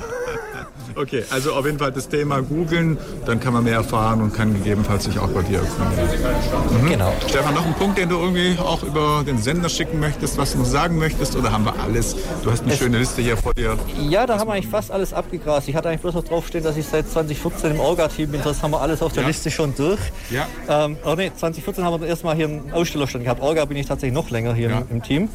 Ähm, was mir noch im Herzen liegt, ist ein kleines privates Projekt. Das nennt sich das Granophone. Da bin ich seit äh, November 2020 in der Entwicklung. Hat also nichts mit X2Go, Orca oder so zu tun. Ähm, ist auch nicht als gemeinnützig anerkannt oder als Verein strukturiert. Das heißt einfach bloß eine kleine private, das die Welt besser machen Idee. Ähm, es ist ein Videotelefon für Senioren, was man sich selber zusammenbauen kann. Aus Einzelteilen, die man halt im Baumarkt und im Elektronikversand kriegt. Oh ja. Es ist in letzten Zügen der Entwicklung, gerade was die Hardware angeht. Software kommt dann als nächstes noch. Ähm, da hoffe ich gerade drauf, dass wir da auch ein Sponsoring dafür kriegen. Da gibt es einen sogenannten Prototype Fund, ähm, wo solche gemeinnützigen Projekte, oder nicht mal gemeinnützig, sondern es muss halt einfach Open Source sein, ist der Ansatz, Open Source Projekte fördert. Ähm, und da hoffen wir darauf, dass wir da Geld kriegen und damit Entwicklerstunden reinstecken können und dann auch die Software für das Scannerphone dann Das ist sehr schön an. Stefan, Vorschlag, damit kommst du mal gerne ins Radio. Da sprechen wir darüber, vielleicht findest du dann auch noch ein paar Unterstützung. Ja, gerne. Ähm, Knackpunkt ist halt, ich glaube nicht, dass ich mit dem Thema alleine Wissensstrahlung füllen kann. Ähm, also entweder hat er irgend so eine Sammelsendung mal, wo ich mal so eine halbe Stunde, Stunde oder sowas Ja. reinkomme, oder wir müssen halt schauen, wie wir das Ding so rüberbringen, weil ich sag mal, ein Videotelefon in einem Radiomedium zu erklären, ist halt doch etwas schwierig, ohne verstehe. die ganzen Bilder Ja. dazu. Ja. Da lassen wir uns was einfallen, aber das nehmen wir gerne auf. Stefan, herzlichen Dank. Ich und hab zu danken. schönen Nachmittag. Danke gleichfalls. Ihr seid ja ganz einfach als Besucher hier heute, gell? Ja. Ja, wer seid ihr denn? Ich heiße Forster Timo. Mhm. Und ich bin der Jonas. Ihr sprecht ziemlich bayerisch. Seid ihr Neu-Ulmer oder Ulmer oder wo kommt ihr her? Ja, wir haben da von Landshut, Landshut, Straubing. Ja. Da haben wir mir her. Okay. Und ihr seid jetzt hier zum Studium? Nö, ne, ihr, ihr schaut einfach ein bisschen. Mit der Schule, weil wir einen Ausflug jetzt Ja. halt haben, halt nach Ulm. Mhm. Und deswegen haben wir halt, heute schauen wir halt quasi die Uni da an. Ah ja, das heißt, es ist ein bisschen Zufall, dass ihr dann beim IT-Kongress gerade gelandet seid und auch noch beim Radio jetzt gerade heute steht. Zufall, ja. Zufall, ja, ja. genau. Wie, wie heißt ihr denn? Du bist? Ich heiße Timo. Bist du Timo und du? Der Jonas. Der Jonas, ah, ja, ja, ja, genau, okay, Ja. schön. Und äh, ja, was macht ihr dann einfach jetzt hier ein bisschen Hochschule besichtigen oder auch speziell Vorträge anhören, wenn man schon beim IT-Kongress ist oder wie ist der Plan für den Tag? Ähm, am Anfang waren wir jetzt quasi direkt in der Vorstellung, im Pitch-Vortrag dabei von, äh, drei, von drei Teams. Aber ja, bisher haben wir sonst noch nicht viel gehört. Genau. Danach werden wir uns noch den Campus wahrscheinlich genauer anschauen. Genau. Mhm. Ist bei euch ein Plan, auch mal später vielleicht in eine IT-Richtung studienmäßig zu gehen? Ist so eine Überlegung oder eher nicht? Ja, bei mir nicht, weil ich bin nicht mit dem Computer und so, da bin ich nicht so begabt, das kann ich nicht so gut. Ja, was machst du denn später mal? Radiofreizeit? Nö. Nein, ich darf gerne Landwirtschaft studieren. Ah ja. Weil wir einen Bauernhof daheim haben. Okay, ja, dann liegt das nah. Ja, das ist ja auch, auch äh, relativ stabil und sicher, denke ich. So. Ja, genau. Ja, sehr schön. Wie ist bei dir? Äh, ja, also IT-mäßig wäre schon eine gute Richtung, aber bin mir noch nicht ganz sicher, ob es jetzt das endgültig wird oder doch eher Physik. Ja, ja. Habt ihr schon mal so jetzt die ganze Stände hier abgeklappert, alles schon mal angeschaut oder wie ist? Äh, wir gehen gerade einmal durch. Aber bisher haben wir bloß eine Station quasi angeschaut, genau. Und sind die anderen Klassenkameraden, die hocken da alle am Tisch. Also wir haben jetzt die einzigen, wo da eigentlich schauen. Ihr seid die, die die Augen offen halten, die anderen sind halt ein bisschen zurückhaltend. Sagen wir Das mal. Ja, das macht ihr aber gut. Ähm, ja, dann sagen wir vielen Dank und euch noch einen schönen Tag. Ja, danke. Ja, War lustig. ja freut mich. Alles klar.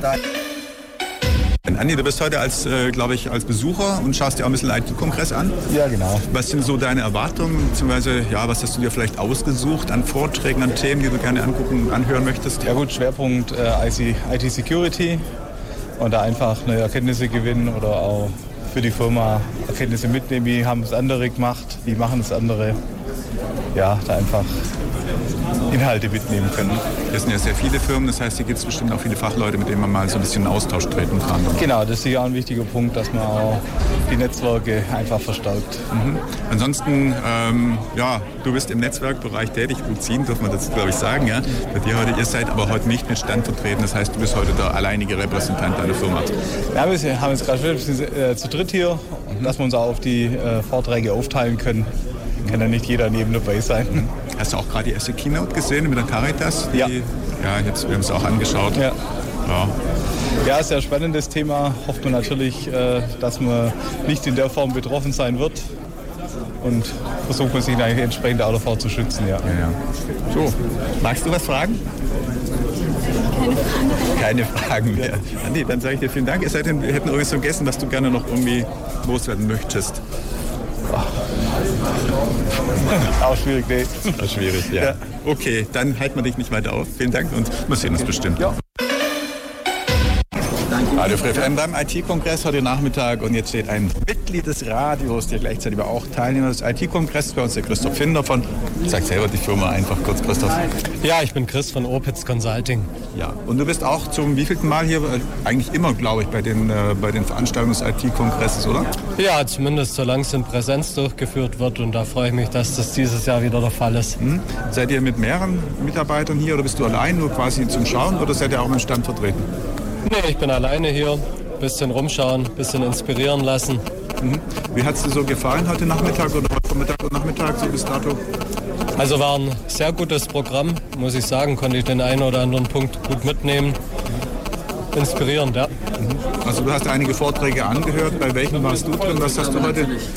Also was hast du angehört? Nun, ich war in der Caritas Keynote, ich war in der Quantencomputing Keynote und was mir besonders gut gefallen hat, war der Slot von Fabian von Team 23, der einfach nochmal einen super Überblick über die aktuelle KI-Lage gegeben hat. Mhm.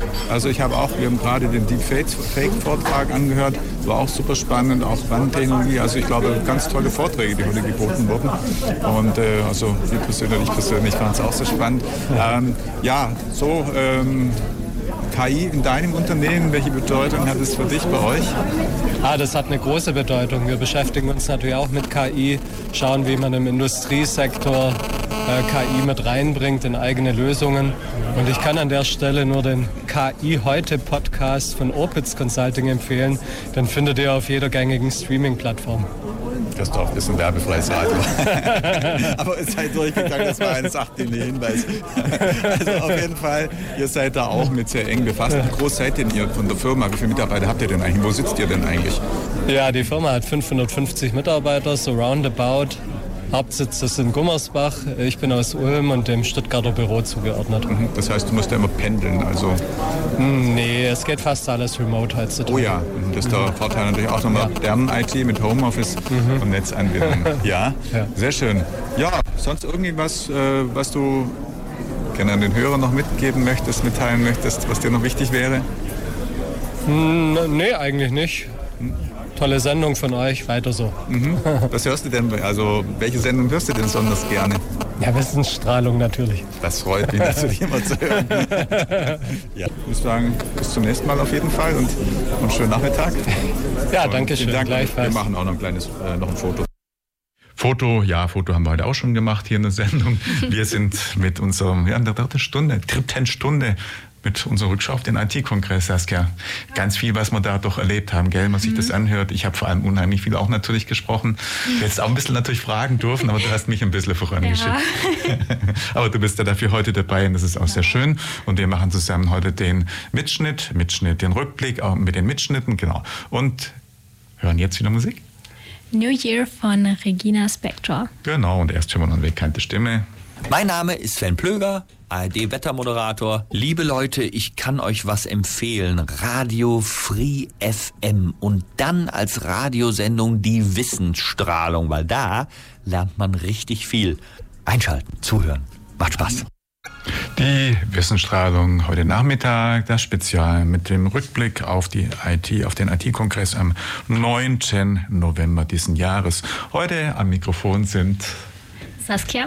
und Michael und wir spielen noch ähm, zwei wahrscheinlich Ausschnitte aus dem zweiten Keynote und du kannst ja noch mal ganz kurz sagen, wie der zweite Vortrag hieß, den wir dann nachmittags um 13 Uhr auch live übertragen haben, Saskia.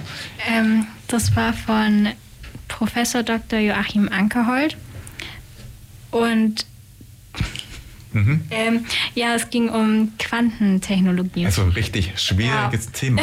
Und wir haben schon gerade gesprochen, bei dem Vortrag Erschweren fürs Radio ist auch, dass der Herr Professor Ankehold nämlich mit Folien gearbeitet hat und wir die natürlich hier nicht im Radio haben nicht zeigen können. Aber wir wollen doch gerne, weil das ein sehr, sehr, ja, einfach ein, wie soll man sagen, ein sehr, sehr wissenschaftlicher, ein sehr ähm, hochkarätiger Vortrag war, auch in diesen Vortrag reinhören. Part 1. Nachmittag. Ich hoffe, Sie hatten alle einen fruchtbaren Vormittag und auch eine gute Mittagspause. Wir kommen zum zweiten Teil und zur zweiten Keynote. Und während heute Morgen hatten wir ja eine sehr, äh, sehr interessante Keynote zum Thema IT-Sicherheit, Ransomware, also eher, ich sag mal, äh, Probleme, die wir aktuell auch alle haben oder die alle Unternehmen haben, auch Hochschulen weiß man ja auch ähm, und von daher sehr, sehr aktuell. Ähm, kommen wir jetzt eher zu einem äh, Thema, das eher ein bisschen in die Zukunft blickt. Ähm, das gibt es zwar auch schon ziemlich lange, wir haben gerade schon drüber gesprochen. Ich habe selber als Diplomant mich da mal ein bisschen mit beschäftigt und das dann aber aus dem Blick verloren. Ähm, freue mich, dass es in den letzten Jahren jetzt wieder bekannt oder, oder äh, mehr Aufmerksamkeit erfährt, beziehungsweise auch natürlich Fortschritte gegeben hat, die eine sinnvolle Nutzung auch, auch möglich machen. Ähm, deswegen freut es mich sehr, äh, dass Herr Professor Ankerhold von der Universität Ulm heute die zweite Keynote hält zum Thema Quantencomputing. Im weiteren Sinn und allem, was damit zu tun hat, also Quantentechnologien, kann man auch allgemein sagen, gibt ja noch andere Anwendungen. Und ähm, wenn das doch zu meiner Studienzeit mehr so ein, sage ich mal, abgefahrenes the theoretisches Thema war, ist das mittlerweile ja tatsächlich so weit, dass es erste ja, Anwendungsmöglichkeiten auch gibt und natürlich einen großen, ja, ein großes Potenzial auch gesehen wird. Und von daher freue ich mich sehr, dass Sie heute hier sind und wir freuen uns auf Ihre Keynote, die uns ein bisschen einen Ausblick geben wird in die, sag mal, nähere Zukunft vielleicht auch der Informatik oder der IT.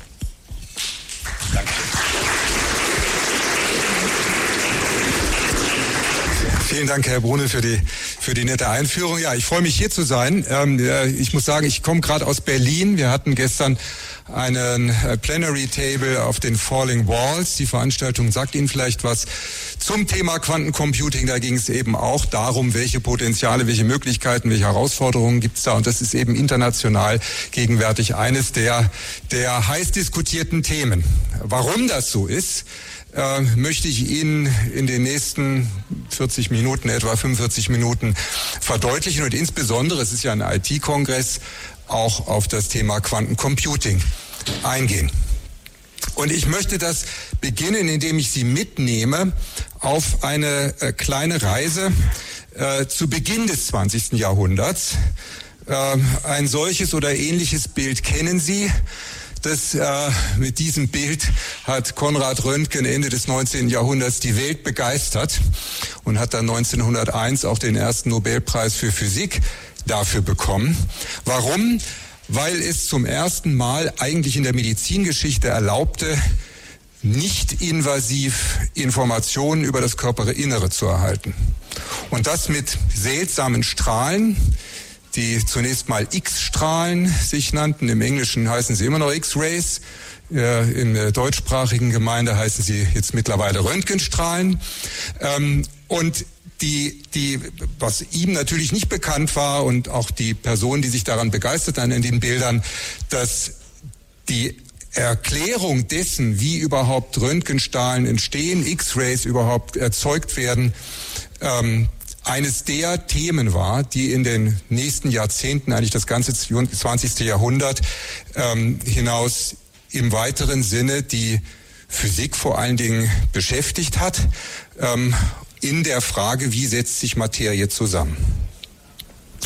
Ein paar Jahre später, etwas weniger spektakulär, aber für äh, die Informationsverarbeitung umso wichtiger, ist äh, die Entwicklung des Röhrenverstärkers 1906.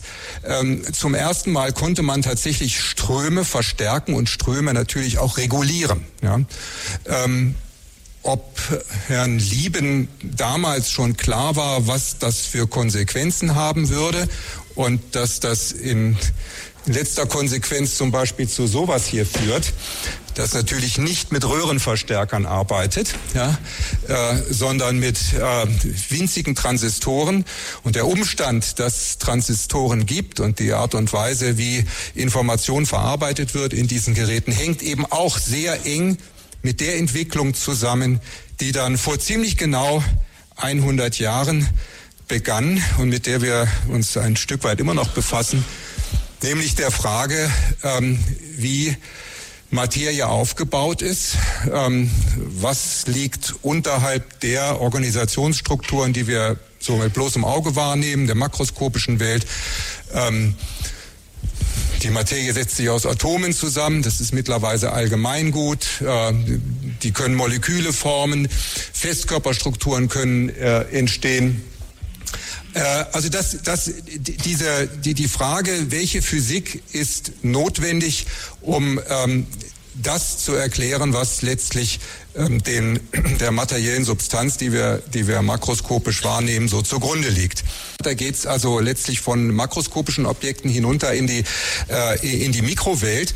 Ähm, die, die Makrophysik, die Anfang des 20. Jahrhunderts im Grunde als zur Grundlage war jeglicher Naturerkenntnis, die musste sich deutlich wandeln und musste eigentlich auf ganz neuen Konzepten, die dann in den 1920er Jahren entwickelt wurden von Personen wie Heisenberg, äh, von Niels Bohr, von Schrödinger. Diese, diese Namen sind mittlerweile fast Kulturgut geworden. Ähm, und das hat relativ massiv an den Grundfesten der klassischen Physik ja, ja. Hat, hat, an den, hat die Grundfesten der klassischen Physik erschüttert. Die Röhre war gleichzeitig, der Röhrenverstärker, ähm, Startpunkt für eine weitere Entwicklung, die im 20. Jahrhundert, das ganze 20. Jahrhundert im Grunde anhielt und die das 21. Jahrhundert vermutlich noch stärker bestimmen wird. Hören Sie mich noch? Ja, gell. das Mikro, das wäre jetzt dann doch ein bisschen. Äh, und das ist der Weg in die Informationsgesellschaft. Ja, die Informationsgesellschaft hat sich im Laufe des, des 20. Jahrhunderts ähnlich rasant entwickelt wie, wie äh, die Frage, was die Welt im Innersten zusammenhält. Und ähm, hat einen richtigen Boost bekommen dann mit der Entwicklung des Transistors und der integrierten Schaltung. Ja, und Sie wissen vielleicht, dass der dass der, der wirkliche Durchbruch der integrierten Schaltung des Transistors durch das Transistorradio, also dadurch, dass im Alltagsleben die Leute den Radio mitnehmen konnten, das war in den 50er Jahren der große Boost. Ja? Und das, was wir jetzt in den Handys haben, ist im Grunde sozusagen eine äh, sehr elaborierte Form von äh, dieser Entwicklung. Soll ich das, sollen wir das ganze Ding auf einen anderen Rechner spielen? Was alles? Okay. Also, das hatte ich schon erzählt. Und jetzt liefere ich Ihnen noch das Bild, äh, was äh, zu den Worten über die Informationsgesellschaft ENIAC, ja, kennen Sie diese Riesenmaschine? Äh, und das, was wir heutzutage in diesen kleinen Geräten hier haben, übertrifft das um ein Vielfaches. Also auch das eine beeindruckende Entwicklung. Und die Entwicklung, die letztlich zu solchen und diesen Maschinen da geführt hat, die, und das ist also tatsächlich eine interessante Parallelität, die ist historisch, wissenschaftshistorisch gesehen in der ähnlichen Zeit entstanden, in der die Grundfesten der der Physik entstanden sind. Leibniz, ja, die Entwicklung des Binärsystems, das brauche ich Ihnen nicht zu erzählen auf einem IT-Kongress, dass äh, Informationsverarbeitung moderner Art auf dem dualen Zahlensystem beruht, überhaupt auf der Tatsache und dem Umstand, dass Problemstellungen quantifiziert werden können und Zahlen, jegliche Zahlen ausgedrückt werden können im Binärsystem. Das war Leibniz bereits klar und ein Zeitgenosse von Leibniz war Isaac Newton. Und Isaac Newton, das wissen Sie vielleicht auch, ist der Begründer der modernen Physik, der klassischen Physik. Und es ist genau diese Physik, die dann durch die ähm, Gründungsväter der Quantenmechanik, da komme ich gleich drauf zu sprechen, in Frage gestellt wurde. 0 und 1, das ist das, äh, die, das ist die Welt der Informationsverarbeitung, ja, ganz einfach. Schwarz, weiß, hell, dunkel. Das ist äh, für Apparaturen, die Zahlen verarbeiten, deshalb besonders günstig, weil sie im Grunde keine feingranularen Abstimmungen haben. Sie brauchen im Grunde nur den Zustand aus oder an, 0 oder 1 und das lässt sich technologisch relativ leicht umsetzen und eben beispielsweise durch die Regelung elektrischer Ströme, wie Sie das im Röhrenverstärker gesehen haben, auch tatsächlich realisieren. Ja? Und dem zugrunde liegt also der Umstand, dass es makroskopisch tatsächlich wohl bestimmte Eigenschaften gibt von, äh, von Substanzen. Und die klassische Physik unterscheidet zwei große Phänomengruppen, muss man sagen, nämlich auf der einen Seite Wellenphänomene. Dazu gehören Wasserwellen, dazu gehören aber vor allen Dingen auch Radiowellen. Ja, dazu gehört all das, was Sie jetzt hier gar nicht sehen, wenn wir mit dem, äh, mit dem Handy kommunizieren. Und dazu gehört auf der anderen Seite äh, der Umstand, dass massive Objekte Teilchencharakter haben. Ja, also das heißt, in Raum und Zeit lokalisiert sind und so wie Sie hier sitzen, eben tatsächlich auch mit wohldefinierten Eigenschaften durch die Welt laufen. Das ist die Vorstellung der klassischen Physik am Ausgang des 19. Jahrhunderts. Und die experimentelle Situation, die dann äh, Anlass dazu gab, dieses Paradigma zu hinterfragen und sehr grundsätzlich eigentlich aufzulösen, das ist das, was da sich in den ersten zwei Jahrzehnten des 20. Jahrhunderts ähm, entwickelt hat und zu ähm, der, dem folgenden Verständnis von dem Aufbau von Materie geführt hat. Zunächst zur Entwicklung dessen, was wir heute Quantenphysik nennen.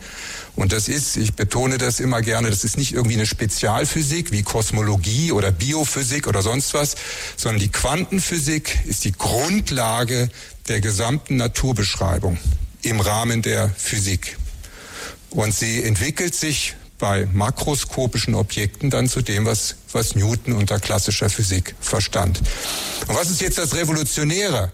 Das Revolutionäre ist, dass es offenbar notwendig war, wegzukommen von diesem Teilchen-Welle-Konzept, die nichts miteinander zu tun haben, und zu akzeptieren, und ich bitte Sie, das jetzt auch zu tun, zu akzeptieren, dass Mikroobjekte Wellencharakter haben können.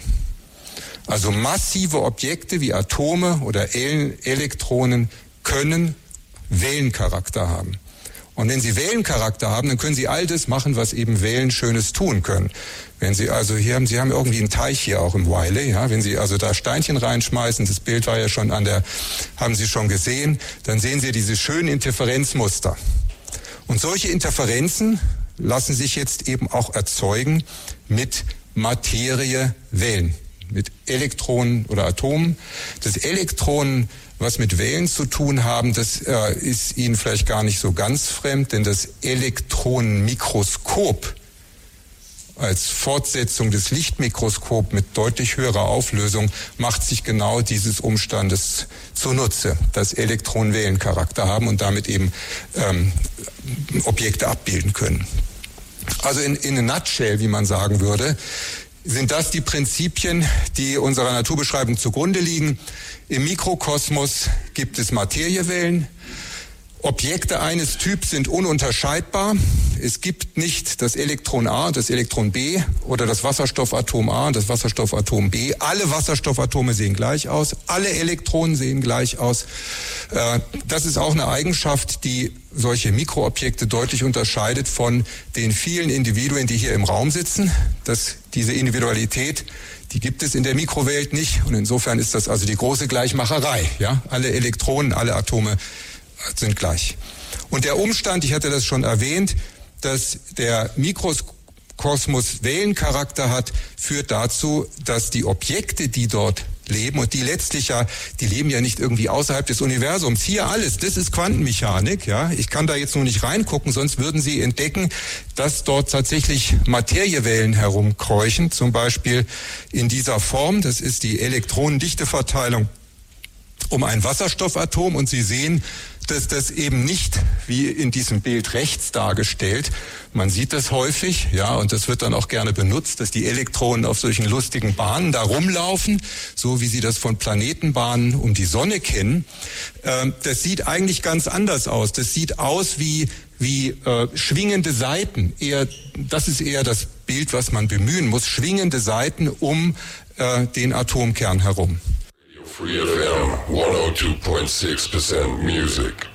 Ähm, das war konzeptionell für die Founding Fathers der Quantenmechanik sehr, sehr schwer zu verstehen, wie diese beiden äh, erfahrbaren Konzepte von Welle und Teilchen zusammengebracht werden können in ein, in ein Bild. Das heißt, er hat die Anschauung, die sich ja entwickelt hat, also unsere Anschauung entwickelt hat anhand ja, der Umgebung, in der wir groß werden. Und das ist eben nicht die Mikrowelt, sondern das ist die Makrowelt. Die hat da im Grunde nicht ausgereicht, um diese Phänomene zu beschreiben. Und deswegen, das ist sozusagen die Glorie der Physik, wurde ein entsprechender mathematischer Apparat entwickelt. Ein sehr elaborierter mathematischer Apparat. Und das macht es vielleicht auch äh, gegenwärtig für, für den, auch äh, den, den äh, Laien schwierig, Zugang zu finden zu der Quantenphysik, weil äh, viele Konzepte in der Tiefe nur verstanden werden können mit Hilfe der Mathematik, einer sehr elaborierten Mathematik, die deutlich über das hinausgeht, was man ähm, im Rahmen der, der Newtonschen Mechanik beispielsweise macht. Die Tatsache, dass Wellen interferieren können, bedeutet, dass auch zwei Wellen, die sie erzeugen, wenn sie zwei Steinchen nehmen und hier irgendwie zu dem Teich gehen und die kurz nacheinander hineinwerfen, dass diese beiden konzentrisch sich ausbildenden Wellentäler und Wellenberge sich ebenfalls superponieren können. Und quantenmechanisch trägt dann ein erstaunlicher Effekt ein, der nämlich, dass die beiden Objekte, zwei Elektronen, zwei Atome, zwei Quantenzustände, tatsächlich ihre Individualität aufgeben und übergehen in einen kollektiven, vollkommen neuen Zustand. Und dieser neue kollektive Zustand, diese, diese Superposition von, von zwei Typen von Materiewellen beispielsweise. Das nennt man Verschränkung. Dass Verschränkung nicht etwas ist, äh, was vollkommen exotisch ist, sondern tatsächlich realisierbar. Dafür hat es äh, zum Beispiel für Anton Zeilinger letztes Jahr den Nobelpreis gegeben. Und es war auch tatsächlich eine der äh, Vorhersagen zunächst einmal basierend auf dem mathematischen Konstrukt der Quantenmechanik, eine der Vorhersagen der Quantenphysik, die Albert Einstein nur sehr, sehr schwer akzeptieren konnte, eigentlich nie wirklich akzeptieren wollte. Ja? Ähm, das erwähne ich hier, weil Albert Einstein ähm, für unsere Stadt, ich Gemeinde jetzt mal Neu-Ulm in den größeren Kreis Ulms mit ein, natürlich eine besondere Bedeutung hat. Ja. Ähm, Ja, und das, was dann sich ab äh, Anfang der 20er, 30er, 40er Jahre, vor allen Dingen aber nach dem Zweiten Weltkrieg entwickelt hat, war eine rasante Entwicklung, bei der Konzepte der Quantenphysik sehr schnell tatsächlich sich auch umsetzten in Technologie. Und dabei wurden zunächst mal ausgenutzt diese beiden Eigenschaften der Ununterscheidbarkeit, alle Elektronen sind gleich, und ähm, die Eigenart, dass Atome und Elektronen quantisiert sind, was auch immer das heißen mag. Äh, Und die Erfolge dieser technologischen Entwicklung, die habe ich Ihnen hier mitgebracht. Der Laser beispielsweise, integrierte Schaltungen basieren darauf, letztlich das GPS und natürlich auch äh, solche Diagnoseinstrumente wie das MRT, das ohne Quantenphysik überhaupt gar nicht äh, sich hätte entwickeln können. Und jetzt sind wir im 21. Jahrhundert und beherrschen deutlich mehr. Ähm, wir sind mittlerweile in der Lage, nicht nur native Atome äh, anzuschauen, sondern wir sind in der Lage, Atome zu manipulieren. Sie sehen hier das Bild des Eiffelturms, aufgebaut aus Einzelatomen. Das ist das Fluoreszenzbild von einer, einem Ensemble aus Einzelatomen, die dort zusammengesetzt sind. Sind also die, die Kolleginnen und Kollegen in der Lage, einzelne Atome so zu manipulieren, mit einer Pinzette gewissermaßen aufzuschnappen und dann aufeinander zu setzen, so dass solche Strukturen entstehen. Ja? Und das ist natürlich, wenn Sie eine Vorstellung davon, wie klein so ein Atom ist, nämlich ziemlich klein, das können Sie nicht sehen, ja, äh, dann stellt sich die Frage, wie mache ich das überhaupt? Wie kann ich überhaupt das Ding äh, anpacken und dann so eine Struktur erzeugen? Und das Gleiche äh, in, in, dieser, in dieser Entwicklung der Technologie mit Quantenmaterie umzugehen, haben sich, äh, Herr Brune hat es schon genannt, auch äh, fällt auch die Entwicklung sogenannter künstlicher Atome. Das sind Festkörperstrukturen, die haben Eigenschaften wie Atome, aber die sind 10.000, 100.000-fach größer äh, und mit denen kann man dann was machen. Was, das werde ich Ihnen dann gleich erzählen. Wenn man sich diese Frage stellt, was machen wir jetzt mit diesen Technologien, dann, Sie haben es auch schon erwähnt, dann äh, kommt man unweigerlich, äh, berührt auf eine Frage, die, die einen berührt und die man, die man letztlich äh, zunächst mal konzeptionell verstehen muss und die dann aber auch eine technologische Herausforderung ist. Die erste Frage, die sich ja Ihnen allen eigentlich stellen sollte, ja, der Ankerhold erzählt jetzt hier, dass die Materie äh, aus Materiewellen besteht und eigentlich dann wie eine Welle delokalisiert im Raum herumschwirrt und wir alle erleben davon rein gar nichts. Das heißt, auf der, auf dem, mit der wachsenden Organisationsstruktur von Materie, Einzelatome, Moleküle, Festkörper, Festkörperstrukturen, irgendwo auf diesem Weg muss diese Quanteneigenschaft, die der gesamten Natur zugrunde liegt, verloren gehen. Ja. Wo und warum, das ist tatsächlich auch noch Gegenstand intensiver Forschung.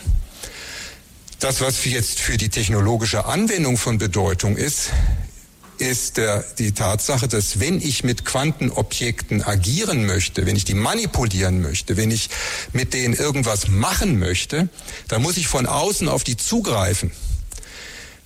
Ich bin aber ein externer makroskopischer Beobachter, der jetzt also an dieses Quantenobjekt herangeht und das, was da passiert, kann diese fragile Quantennatur zerstören oder zumindest so beeinträchtigen, dass ich davon nicht mehr viel sehe. Und das Phänomen, was man Dekohärenz beispielsweise nennt, ähm, ist direkte Folge. Das heißt, Quantensysteme an sich sind extrem fragile Objekte. Und eine große Herausforderung technologisch ist es, diesen Spagat hinzubekommen, auf der einen Seite diese Quantenobjekte manipulieren zu können und auf der anderen Seite aber ihre Quantennatur dabei nicht zu verlieren. Zweiter wichtiger Aspekt ist die sogenannte Messung, weil wir in unserer makroskopischen Welt nur Messapparaturen haben, die tatsächlich keine Superpositionen anzeigen können. Wir haben sicherlich noch nie auf einem Spannungsmesser eine Superposition von 220 und 100 Volt ablesen können, sondern tatsächlich makroskopisch fixierte Werte. Das heißt, während des Messprozesses muss durch die Messapparatur diese Quantennatur so zerstört werden, dass tatsächlich ein äh, definierter Messwert sich ergibt. Und da stellt sich wieder die Frage, wie macht man das, wenn man dann trotzdem im Nachgang mit diesem Quantensystem noch irgendwas machen möchte. Ja? Also das ist, das ist letztlich die, die, die große technologische Herausforderung, überhaupt in der Lage zu sein, Quantenobjekte zu generieren, die, die manipulierbar sind auf der einen Seite und auf der anderen Seite aber ihren Quantencharakter behalten.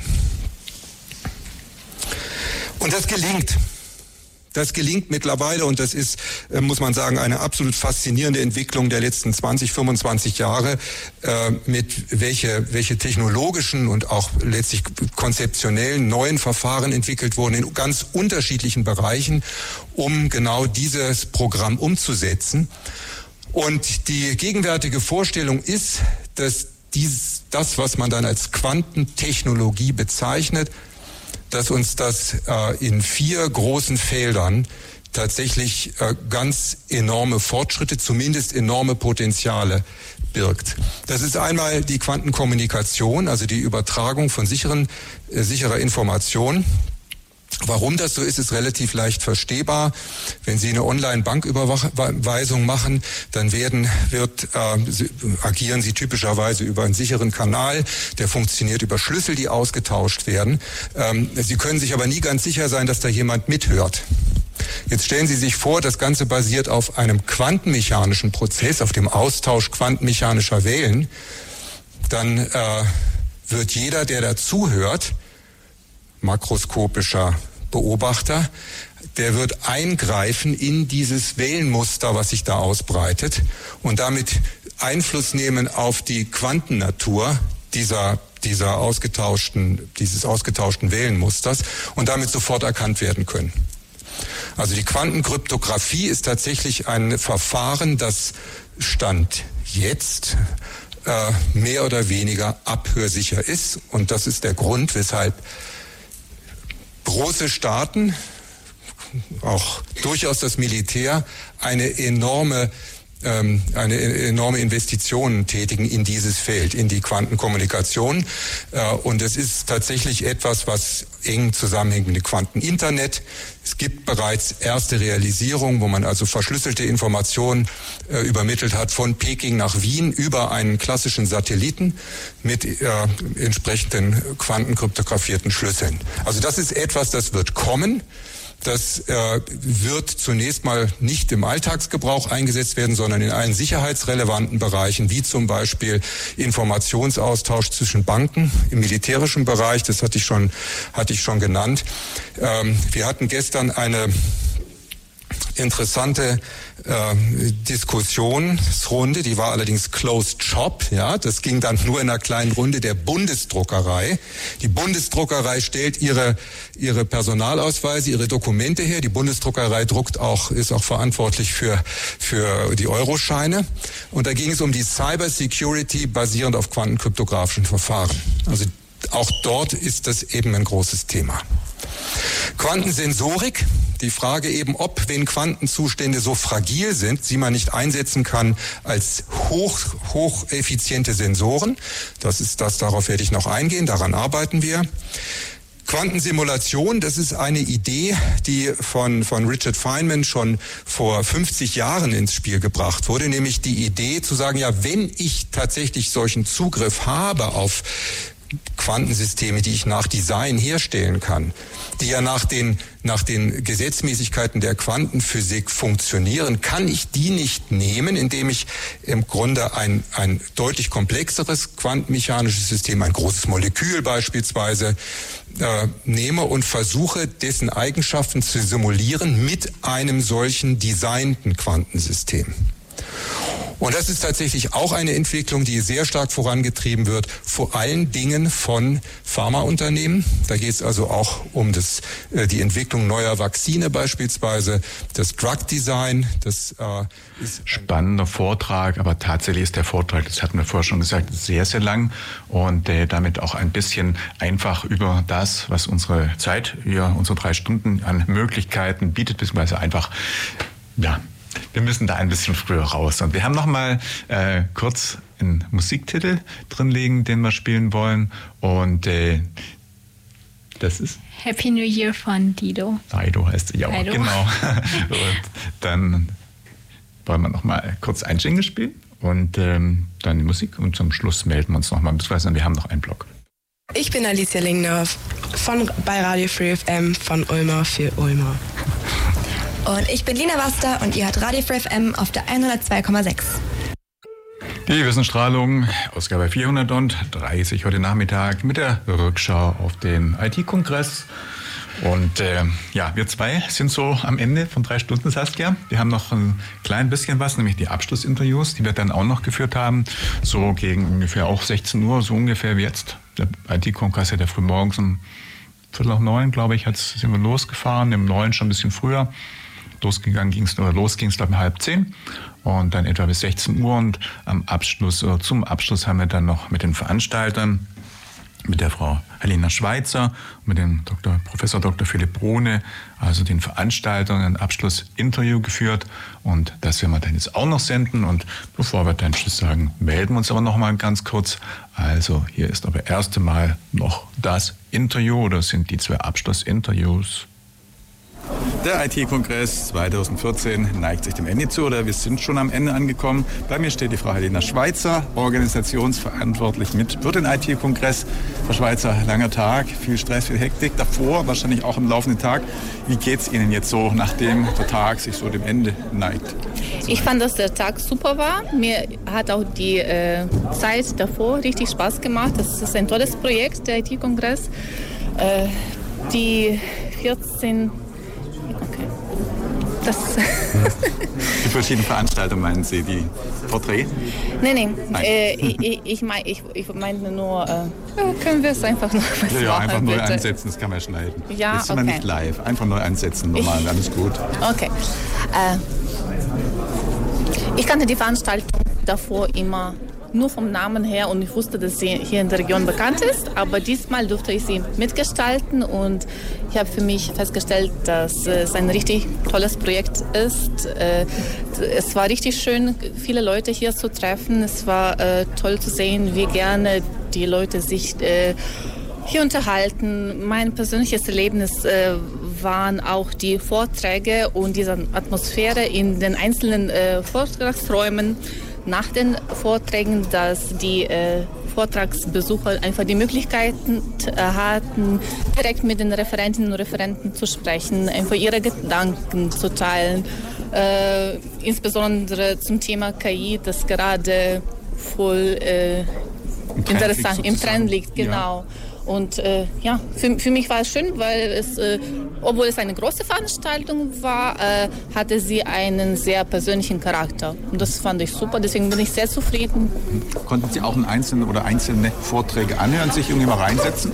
Äh, ja, nur zum Teil. Also ich war tatsächlich nur bei der ersten Kino die ganze Zeit dabei und dann bei den einzelnen Vorträgen immer nur ein paar Minuten, weil ich natürlich nach organisatorischen äh, Sachen schauen musste. Aber das, was ich gehört habe, hat mir gut gefallen und ich habe mich ein bisschen gehört äh, bei den Besuchern und habe auch gutes Feedback gehört, dass die Vorträge richtig gut waren. Ja, also was ich gesehen habe, auch super spannend. Die Fakes zum Beispiel war ich zum Schluss dran, der war richtig toll auch. Und wenn wir auch im Radio wahrscheinlich was draus haben. Ähm, ja, welche Nacharbeit oder Nachbereitung äh, steht jetzt an? Also wie viel Arbeit haben Sie, nachdem jetzt der Tag an sich zu Ende ist? Dann, was ist da noch alles dann zu tun? Sind Sie jetzt da weitere Tage oder Wochen noch mit Aufbereitung irgendwie befasst oder? Äh, Die nächsten Tage auf jeden Fall. Wir würden äh, gerne äh, eine Umfrage durchführen, sowohl bei den Teilnehmenden als auch genau, als auch bei unseren äh, Referentinnen und Referenten und bei unseren Ausstellern einfach Feedback einholen, damit wir uns auch verbessern können, dass wir mitbekommen, wie die Veranstaltung bei Ihnen angekommen ist.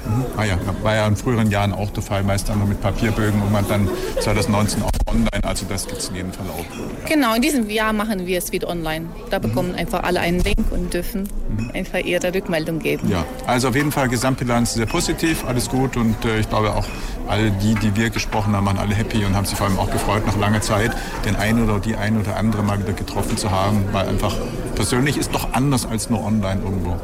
Genau, ich glaube, das war auch das Schöne, neben dem Inhaltlichen, dass man einfach die Möglichkeit hatte, sich persönlich zu sehen, sich auszutauschen. Ja.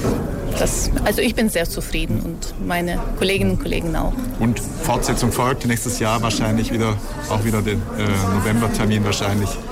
Äh, 15. Gehe ich davon aus, dass es wieder im November stattfinden wird Mhm. und wir dann in den nächsten Monaten wieder mit dem nächsten Call for Presentations äh, starten werden. Ja, wir sind sicher auch wieder dabei nächstes Jahr dann.